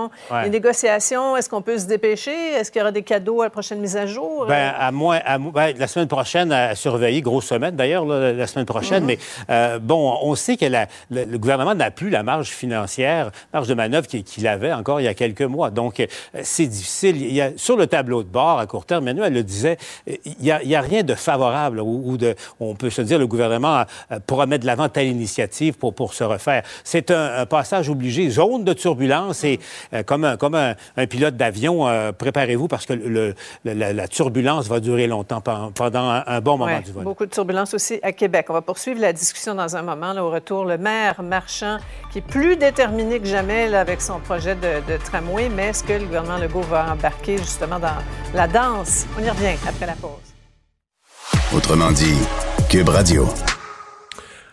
Alexandre, tu nous parles d'une découverte qui est à la fois spatiale et géologique. C'est rare que ces deux sciences qui s'associent, Mario, pour propager une nouvelle découverte. Là, on s'entend que l'étude du ciel puis l'étude du sol, c'est pas mal les deux opposés auxquels on peut penser quand on parle de sciences comme celle-là. Et pourtant, aujourd'hui, dans la revue Nature, on a une nouvelle étude qui permet de, du moins d'expliquer, ou qui permettrait d'expliquer si elle s'avère être vraie, deux mystères qu'on cherche depuis longtemps en astronomie. Le premier, c'est l'origine de la Lune. Ça fait longtemps qu'on débat sur le fait que la Lune a dû se former, entre autres, lorsque la Terre, il y a 4,5 milliards d'années, est entrée en collision avec une autre planète, ce qu'on appelle une protoplanète on lui a donné le nom de Theia. Eh bien, Theia et la Terre seraient entrés le bang à 36 000 km heure en contact et les résidus de cette explosion-là, du contact entre les deux planètes, on comprend la Terre n'était pas encore complètement formée à ce moment-là, les résidus se sont agglomérés et ont formé la Lune, qui est devenue le satellite de la planète.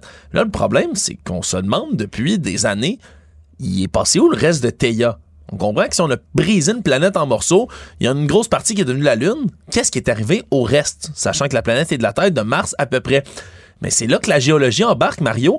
On a observé depuis les années 80, en écoutant à coup de sonde, le manteau de la Terre, donc ce qu'il y a entre la croûte et le noyau terrestre on a observé ce qu'on appelle des blobs en anglais. Donc des grosses formations, des grosses masses qui sont plus denses que le reste du milieu autour d'elles, qui sont plus chaudes aussi et qu'on n'est pas capable d'expliquer depuis des années. Et c'est ce qu'on dévoile dans cette étude-là ce seraient les restants de Theia. Qui sont comme rentrés dans la Terre. Exactement. Comme à cette époque-là, il y a 4,5 milliards d'années, la planète est encore en train de se former. C'était pas, complètement... pas à l'état gazeux, plus ou moins? Ben, en fait, c'était plutôt un amas de, de, de roches en fusion. tout était extrêmement chaud. C'est comme une grosse boule de lave, si, vous voulez, et de roches qui est en train de se former. Et les morceaux de Theia sont rentrés comme de plein fouet dans la planète, pour ce qui n'a pas explosé. Puis descendu, descendu, descendu en continuant de se refroidir dans le manteau de la planète pendant que notre planète, elle, se formait comme elle est normalement. Et ça se situe, tout ça, là, ces grosses masses-là, sous l'Afrique en ce moment. C'est gros comme un continent, en dessous d'une grosse partie de l'océan Pacifique. Et ce seraient les restants, donc, de Theia qu'on pourrait expliquer, qui sont à l'intérieur, dans le fond, de notre propre planète. Évidemment, tout ça repose sur des simulations que même les auteurs disent c'est imparfait, c'est difficile de reproduire ce qu'il y a. Il y a 4,5 hmm. milliards d'années, on se comprend. Mais ça serait expliqué quand même, là, ils seraient en train de, couler, si on veut, en plein centre de notre Terre, parce qu'ils sont plus lourds que le reste. Beaucoup d'oxyde de fer, entre autres, plus que dans le reste du milieu terrestre, se trouverait dans ce morceau de planète-là.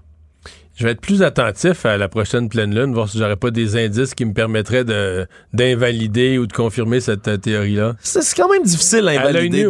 À l'œil nu, comme ça, Mario, bonne ah. chance, à moins que tu sois capable de voir au travers de notre planète. Merci, Alexandre. Cube Radio. Une autre vision de l'actualité. Cube Radio.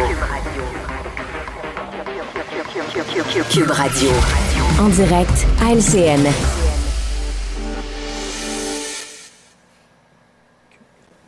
Je suis toujours aussi déterminé à réaliser le projet. Évidemment conscient des enjeux. On comprend les enjeux budgétaires, les enjeux économiques. Tenace le maire Marchand, même si euh, mettre Québec sur les rails va coûter une fortune, hein, les coûts du projet de tramway grimpent à 8 milliards et demi. Aucun consortium n'est partant pour sa construction. Plan B du maire donc est enclenché, la ville qui veut devenir maître d'œuvre du projet. là, on a besoin des, des milliards de Québec. Y croyez-vous encore, Mario? Le maire a été plutôt bon ce matin dans le sens comme communicateur. Mais tu sais, mm-hmm. parce que si on regarde ça froidement, le projet coûtait entre 12 et 13 milliards selon le consortium. Ah on comprend entre les branches que même les banquiers ont débarqué, ont dit au consortium, parce que le consortium s'est retiré, c'est parce que les financiers ont dit, nous, on n'est plus derrière toi pour ça. Et là, tu as une ville, donc une administration publique qui dit Moi, m'a leur pogné le projet. Puis moi, vous le réalisez, non pas en 12 et 13 comme le privé pensait, mais à 8,4. Puis le maire a des arguments. Il dit Moi, je peux, une administration publique, je peux emprunter à moindre coût. Je vais découper l'appel d'offres pour aller mettre tout le monde en compétition pour faire des plus petits appels d'offres. Il va y avoir plus de, de gens qui vont se proposer. Il dit aussi Ben, moi, j'ai pas à faire des profits contrairement à un privé. Mais tout ça, tu dans balance, est-ce qu'une administration publique peut réaliser un projet pour 33% moins cher? Il y a comme un gros acte de foi qui nous est demandé là-dedans. Ben, tu sais, euh, c'est le gouvernement du Québec qui a la pression sur ses épaules. Le gouvernement fédéral a dit, moi, peu importe le prix, je paye. Euh, le maire met sa carrière en jeu, ni plus ni moins, sur le projet. Puis là, ben, la patate chaude retombe sur la table du gouvernement Legault. Là. Emmanuel, on va vraiment sauver de l'argent si la Ville prend les, rênes du, projet versus le privé? Je vais le croire quand je vais le voir. Euh, écoutez, c'est la hausse des coûts est tellement fulgurante depuis le début dans ce projet-là mm-hmm. que c'est difficile de s'imaginer qu'une administration publique qui a quand même aucune expérience dans ce genre de projet-là va réussir de le faire, comme dit Mario, 33% moins cher. Puis il y a un mot qui est important dans la discussion, c'est le consortium. Là. Mm. Ça se battait pas aux portes pour le faire. Là. C'est pas comme s'il y avait plein de consortiums qui rêvaient de le faire, là, que c'est un projet, c'est viable, c'est bon, faire de l'argent, tout le monde va être content. En bout de ligne, il en restait juste un et lui se retire. Donc, il y a un gros point d'interrogation, mais l'alternative, Sophie, c'est OK, on le fait pas. On fait quoi? On va se ramasser à l'ère où on est supposé faire un virage pour la mobilité avec la capitale du Québec qui roule encore en autobus puis qui a pas de réseau structurant parce qu'on n'est pas capable de s'entendre parce qu'on est tout le temps en train de chamailler. Moi, je pense que si on, parlait de M. Legault qui cherche comment relancer son gouvernement, là, peut-être s'asseoir là, puis arriver avec un plan crédible mm. sur plusieurs années qui tient la route, qui est compréhensif, plutôt que de forcer les gens de Québec à retourner à la table à dessin sans cesse, ça serait peut-être une bonne idée. Il va falloir qu'on trouve une solution. En tout cas, à un moment donné, effectivement, on est en 2023. C'était la journée immigration. Messieurs, dames, les deux euh, paliers de gouvernement ont dévoilé euh, leur cible, leur stratégie globale. Le débat commence. Nos analystes y plongent. Alors, du côté d'Ottawa, on plafonne à, 500 000 pour 2026. On veut une certaine stabilisation. Québec fixe le seuil à 50 000 nouveaux arrivants euh, pour deux ans. Là, on planifie pour deux ans. On ajoute le PEC, là, les, diplômés qui parlent français, 6500 à peu près de plus. Bon. Pour toi, Emmanuel, il y a un changement de ton du côté de Québec? Énorme. Euh, et, c'est ce qu'il y a de remarquable dans l'annonce d'aujourd'hui. Après avoir vu M. Legault passer les dernières années à décrire l'immigration comme un risque, comme un péril, comme une menace pour la nation, pour le déclin du français, tout d'un coup, on a une ministre qui dit il faut voir l'immigration comme une opportunité comme une, comme une richesse au sein de notre société. Même M. Legault avait a adopté ce langage-là. Pourquoi? Parce que le gouvernement se rend bien compte qu'à un moment donné, euh, déjà, on resserre tous les critères pour attirer des immigrants. Mais tu ne vas pas attirer des immigrants si tu as l'air d'être une société qui n'a pas envie d'eux.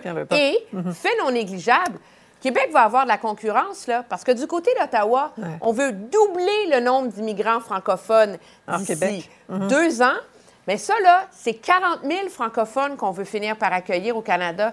40 000. C'est pas loin du 50 000 de Québec, mmh, Sophie. Il y a beaucoup de questions de freiner le déclin du français dans ce qu'on a entendu. Là, il y a une nouvelle mesure qui touche les immigrants temporaires, Paul. Après trois ans, à l'exception des, travailleurs agricoles, ils devront démontrer une maîtrise du français niveau 4. Ça, le PQ s'en est moqué allègrement. Oui, c'est un peu étrange parce que c'est quand même chaque pas qui est fait pour euh, protéger le français devrait être euh, applaudi parce que M. Legault, c'est clair, a, choisi. Euh, on avait évoqué l'hypothèse de monter à 60 000 immigrants. La, CAQ avait promis 50 000 pendant la campagne. C'est mm. pour deux ans, c'est ce qui il sera et en profite pour resserrer les, critères de, de, de, francisation, de mm-hmm. protection du, français en quelque sorte une pierre deux coups. Mais il y a un problème qui se dessine. Ottawa à 500 000 puis Québec qui se limite à, à 50 euh, ça ne fonctionne pas dans le poids, euh, Mario, on pourrait y revenir, mais dans, le, poids éventuel du Québec dans, la fédération, euh, la, collision est en train de se préciser. Là. On, va, on va y revenir, effectivement, Mario, du temps dans ta banque de temps pour demain, parce que c'est tout le temps qu'on a. Merci à vous trois, à demain. Au revoir. Cube Radio. Une autre vision de l'actualité. Ah voilà, c'est ce qui euh, complète cette émission euh, du 1er novembre. Merci d'avoir été euh, des nôtres. On se retrouve demain. Cube Radio.